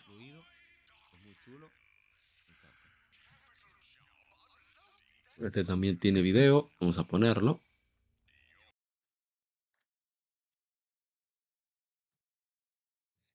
Hace 10 años se lanzó Legend of Heroes Trails of Cold Steel. Ah, espera, espera, espera, espera, esto no es así. Esto es así que va. Así. Hace 10 años se lanzó Legend of Heroes Trails of Cold Steel. Eiyu, no, Eiyu Densetsu. Es un RPG desarrollado por Nihon Falcon, parte de la serie Trails y a su vez parte de la saga The Legend of Heroes. Salió inicialmente para PlayStation 3 y PlayStation Vita. Exit Games lo lanzaría en Occidente. Llegó a Windows en 2017 y a PlayStation 4 en 2018 y a Nintendo Switch solo en Asia en 2021. Segura directa, Trails of Cold Steel 2 llegó en 2014. El gameplay es similar a anteriores de la serie, siendo un RPG tradicional por turnos. Agrega cámara libre y personajes en 3D. Tiene un sistema de batalla nuevo diseñado para comandos en combate que se seleccionan más rápido. Juego fantástico Trails of Cold Steel, uno de los mejores RPG de la historia. Dice Chinny Dick, este fue el cambio rotundo en la franquicia Trails. Cold Steel fue diseñado para ser un nuevo punto de ingreso en la franquicia, el cual fue exitoso debido a que es el arco más popular de la misma, al menos en Japón, según tengo entendido. Ingresé a la franquicia a través de este arco, si bien tengo mis fuertes discrepancias con el mismo, el viaje en sí es más que entretenido. Pero para mí es el mejor arco. El protagonista está muy equilibrado para... ¡Hey! Saludos. Ah, Mr. Raúl. El exterminador de viruses, número uno de toda Netopia. Entonces, eh, es cliché, pero era necesario ese aspecto mucho más suave eh, para precisamente ingresar. Hay que entender también las limitaciones de utilizar PlayStation Vita, mientras tú tienes PlayStation 3, tiene que cortar muchísimo contenido. El uso de engine completamente en 3D que también es algo nuevo, eso también toma mucho, mucho, mucho de... Dice que mi hermano activo, feliz, feliz de sentir esa payola. hay que decir que siempre, siempre, siempre un placer. Que es pesado, ¿eh? Cuando se hace un cambio de engine tan fuerte como el que tuvo que hacer Falcon, eso se puede ver, por ejemplo, lo mismo que sucedió con eh, Soccer Punch, cuando pasó de Sly Cooper 3, de Sly Cooper 1 a Cooper 2 hay un salto enorme, el 2 al 3 también. Luego el salto de, de Sly Cooper 3 a Infamous. Eso fue increíble. Pero entonces cuando hicieron el Infamous 2, ahí fue que dije, pero Dios mío, esto es otra consola. ¿Qué es esto? De la mejora tan impresionante. Entonces hay que entender que eso toma mucho. Y sobre todo un, un equipo tan pequeño como Falcon. Pero a mí me encantó. Tiene mucho encanto. Todos los personajes se dejan querer. Mm, algunos son un poquito detestables al inicio, pero tiene su trasfondo, que es lo creo que ahí está la magia de los trails, que los personajes no son eh, unidimensionales, tienen, tienen trasfondo. Y, y el, world building de Falcon, que aquí hace sentido mejor que nunca. Y el hecho de tú conocer casi por completo el país de Erebonia, para mí es el, mejor, el mejor arco. Of Coastal. Son cinco, pero vale la pena. Bien, seguimos. Hace 31 años se lanzó Dragon Quest V Hand of the Heavenly Bride lo menciona. Bueno, fue la 4. Es Tenku no Hanayome. Nuevamente, pero yo. Oh, fue que yo escribí mal el texto. pero en fin. Excelente juego. De los mejores de la historia. ¿Por qué yo lo tengo dos veces? Yo puse mal el texto en Dragon Quest 4. Wow, wow. Eso, eso pasa cuando hacer las cosas sin dormir. A ver, a ver, a ver. Hace 20 años se lanzó Is The Ark of Napishtim, o sea, I6. Un RPG de Falcon para PC, lo usaría en PlayStation 2, lo portió Konami, en PSP también lo portió Konami. Y viene la, estrecha relación que tienen Falcon y Konami, todavía el sol de hoy. Excelente, ahí revivió Is después de muchísimos años sin saber de la saga en las efemérides, en el streaming de efemérides, comparto mucho de lo que refiere a mecánicas y más o menos de qué va Cross of Cold Steel, caso de que quieran saber más.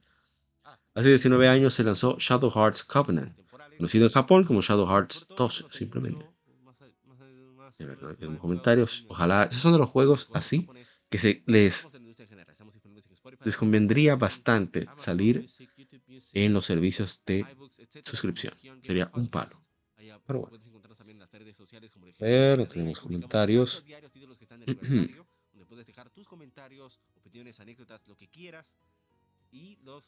Estamos buscando. Oh, espérate, tiene. Esto lo hicimos un poquito diferente, debo decir, debo de admitir.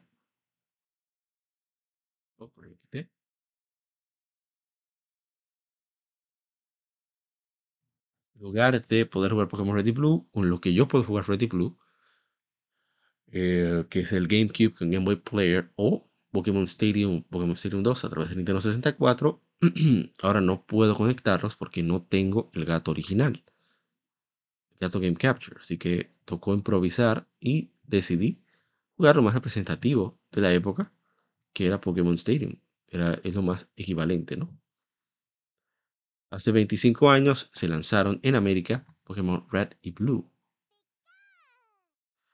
Eh, son RPGs desarrollados por Game Freak y publicados por Nintendo para Game Boy. Las primeras entregas de la serie Pokémon. En Japón fueron, publicados, fueron lanzados Red y Green en, en 1996. Blue fue lanzado luego de ese año como una edición especial. En el resto del mundo fueron Red y Blue. Pokémon Yellow Special Pikachu Edition, una edición especial, fue lanzada justo un año después. Red y Green fueron rehechos para Game Boy Advance como Pokémon Fire Red y Pokémon Leaf Green en 2004. El jugador controla al protagonista desde una perspectiva desde arriba y navega por la región ficticia de Kanto en una misión para dominar las batallas Pokémon. La meta de los juegos es convertirse en campeón de la liga de Índigo al derrotar a los ocho líderes de gimnasio y luego a los cuatro mejores entrenadores de la región, Lead Four. Otro objetivo es completar el Pokédex, que es, eso es lo que a mí me, lo mío. Ahí, que está, ahí está mi fallo con Pokémon. Ahí es que yo caigo. Voy a decir una cosa incorrecta, pero mejor me lo reservo.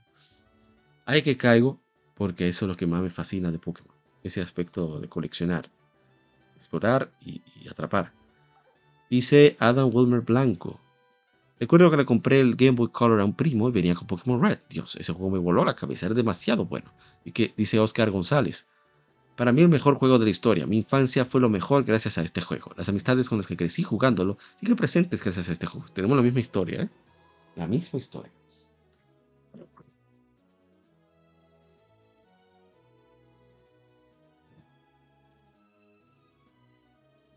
Seguimos. Muy bueno Pokémon. La verdad es que es fascinante conocer el origen de Pokémon y, de Game Freak porque hay tanta pasión. Y a partir de 3DS, esa pasión se, fue como cayendo, cayendo, cayendo. Y ahora está en el punto más bajo. Y eso se puede resolver, ¿eh? No es tan difícil. Pero bueno, no me meto en eso. Hace 27 años se lanzó en América el Nintendo 64. Vamos a ver los comentarios de Gerardo Lavín. Aún tengo el mío desde el 96, pero ahora con su cartucho Everdrive que trae toda la librería de la consola. Un tiguerón. Dice Jason Arias. Star Fox 64, juegazo. Luis Salinas. Lo malo es que no se nos quemó por atrás y ahí quedó. Pero fue una gran consola, con grandes juegos. Dice Salvador Páez. Yo lo tuve en Navidad del 96 con el Mario 64. Fue muy bello. muy duro, en verdad representativo del fenómeno que... Luego un, un amigo se lo trajeron, nuevecito de Estados Unidos, en la caja. Bueno, no sé si fue de Estados Unidos, sé que le trajeron 64 de, de Reyes en la caja, creo que fue 98 por ahí, porque fue cuando salió 99. Fue cuando salió Yoshi Story. Yoshi Story creo que salió en dos, cerca de 2000. No estoy seguro. Pero eso fue fantástico. Eh, jugamos Yoshi Story, fue entretenido. Luego fuimos, consiguieron, conseguimos juegos prestados, que si Mario Kart, que si Pokémon, este mismo Pokémon Stadium, etcétera, etcétera. Fue, fue fantástico. Hace 27 años se lanzó en América Super Mario 64, que este juego yo lo pude probar gracias a Chilo. Ya he contado anécdotas de cómo lo vi juguetón una vez, el kiosco con, con Mario 64, y no me atreví a jugarlo, porque el control me intimidó y no quería hacerlo mal. Y aparte de eso, no quería engancharme para después tener que volver a jugar mi Sega Genesis, que era lo que tenía en esa época. Eso hubiera sido bastante incómodo. Hace 24 años se lanzó Tony Hawk's Pro Skater, el primero, ¿eh? Fantástico juego. Un saludo a mi hermano. It's Luifra. Es súper fan de Tony Hawk's Pro Skater. Dice Jason Arias, para mí el mejor. Dice Franco Núñez de, la Rosa, de Rosa. Solo jugué Tony Hawk's Pro Skater 2. está bien, está bien, suficiente. Hace 15 años se lanzó en América Ninja Gaiden Sigma 2. Es un port, bueno, como 15 años, no deben ser, deben ser 14, yo lo puse mal. Es un port eh, de, juego de 360 para PlayStation 3, con cositas extra, bla, bla. Dice Robert Valderas, un fan de Ninja Gaiden, saludos de los míos. Dice Farrell Lombardi, dice que el de Black Texas es mejor que el Sigma de Play. ¿Por qué le quitaron cosas? ¿Pasa lo mismo con la segunda parte? Eso es bueno, llega de Black, es muy bueno. de 2, 360, más sangriento, 13 maravilloso, más completo, sin alta calidad. O sea, lo mismo que, pienso lo mismo que yo. Eh, salió hace 13 años eh, Kingdom Hearts 358 over 2. Y Luis Manuel Franjur, este juego fue especial para mí. Roxa se convirtió en mi personaje favorito de la saga. Muy bien.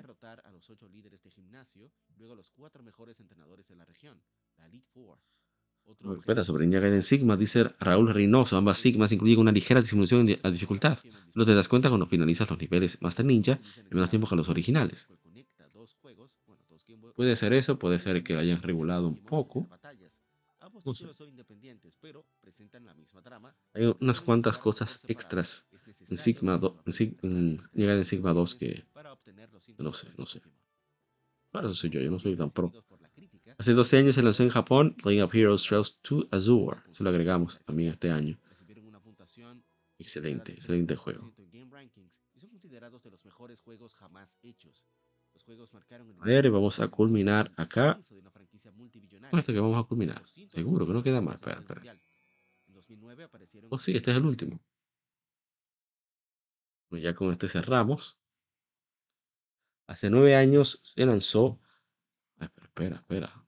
Vamos a ponerlo bien. Este juego a mí me, encanta, ¿eh? Este es el museo que más me gusta, debo decir. Que como se siente de los más conmemorativos, la saga que representa.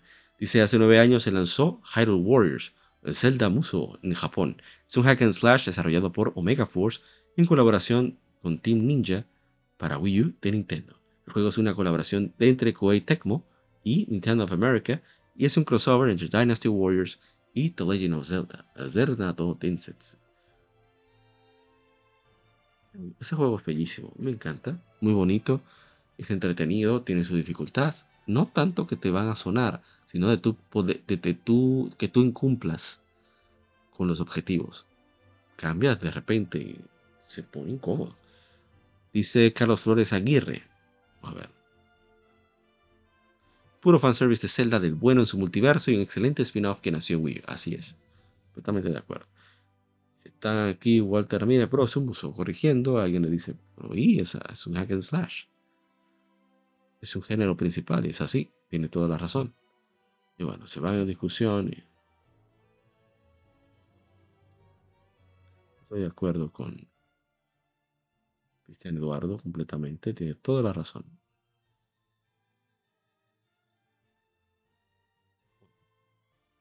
Aquí las Game Muchísimas gracias por aguantar este podcast extendido que se ha ido extendiendo bastante con, con todas estas informaciones que han ido saliendo. Y nos veremos en una próxima ocasión en el episodio número 168, lado B. O sea, que no se pierdan esta conversación con colegas gamers más metidos en la serie de Pokémon. Vamos a preguntarnos, ¿por qué Pokémon? ¿Y por qué Pokémon? Así que les espero allá. Gracias a, Mr. Raúl, el mejor net pattern de Netopia. ¿eh? número uno, ¿eh? Lance Hikari es un infante en lactancia al lado de este caballero de Los dos juntos no pueden con él. Y a mi hermano Spinal, que se dio la vuelta por acá, Bonifacio Gamer, a Peter 2393 en a Tables Mask y a Omil Fermín. Muchísimas gracias. Nos veremos en el lado B de este episodio número 168.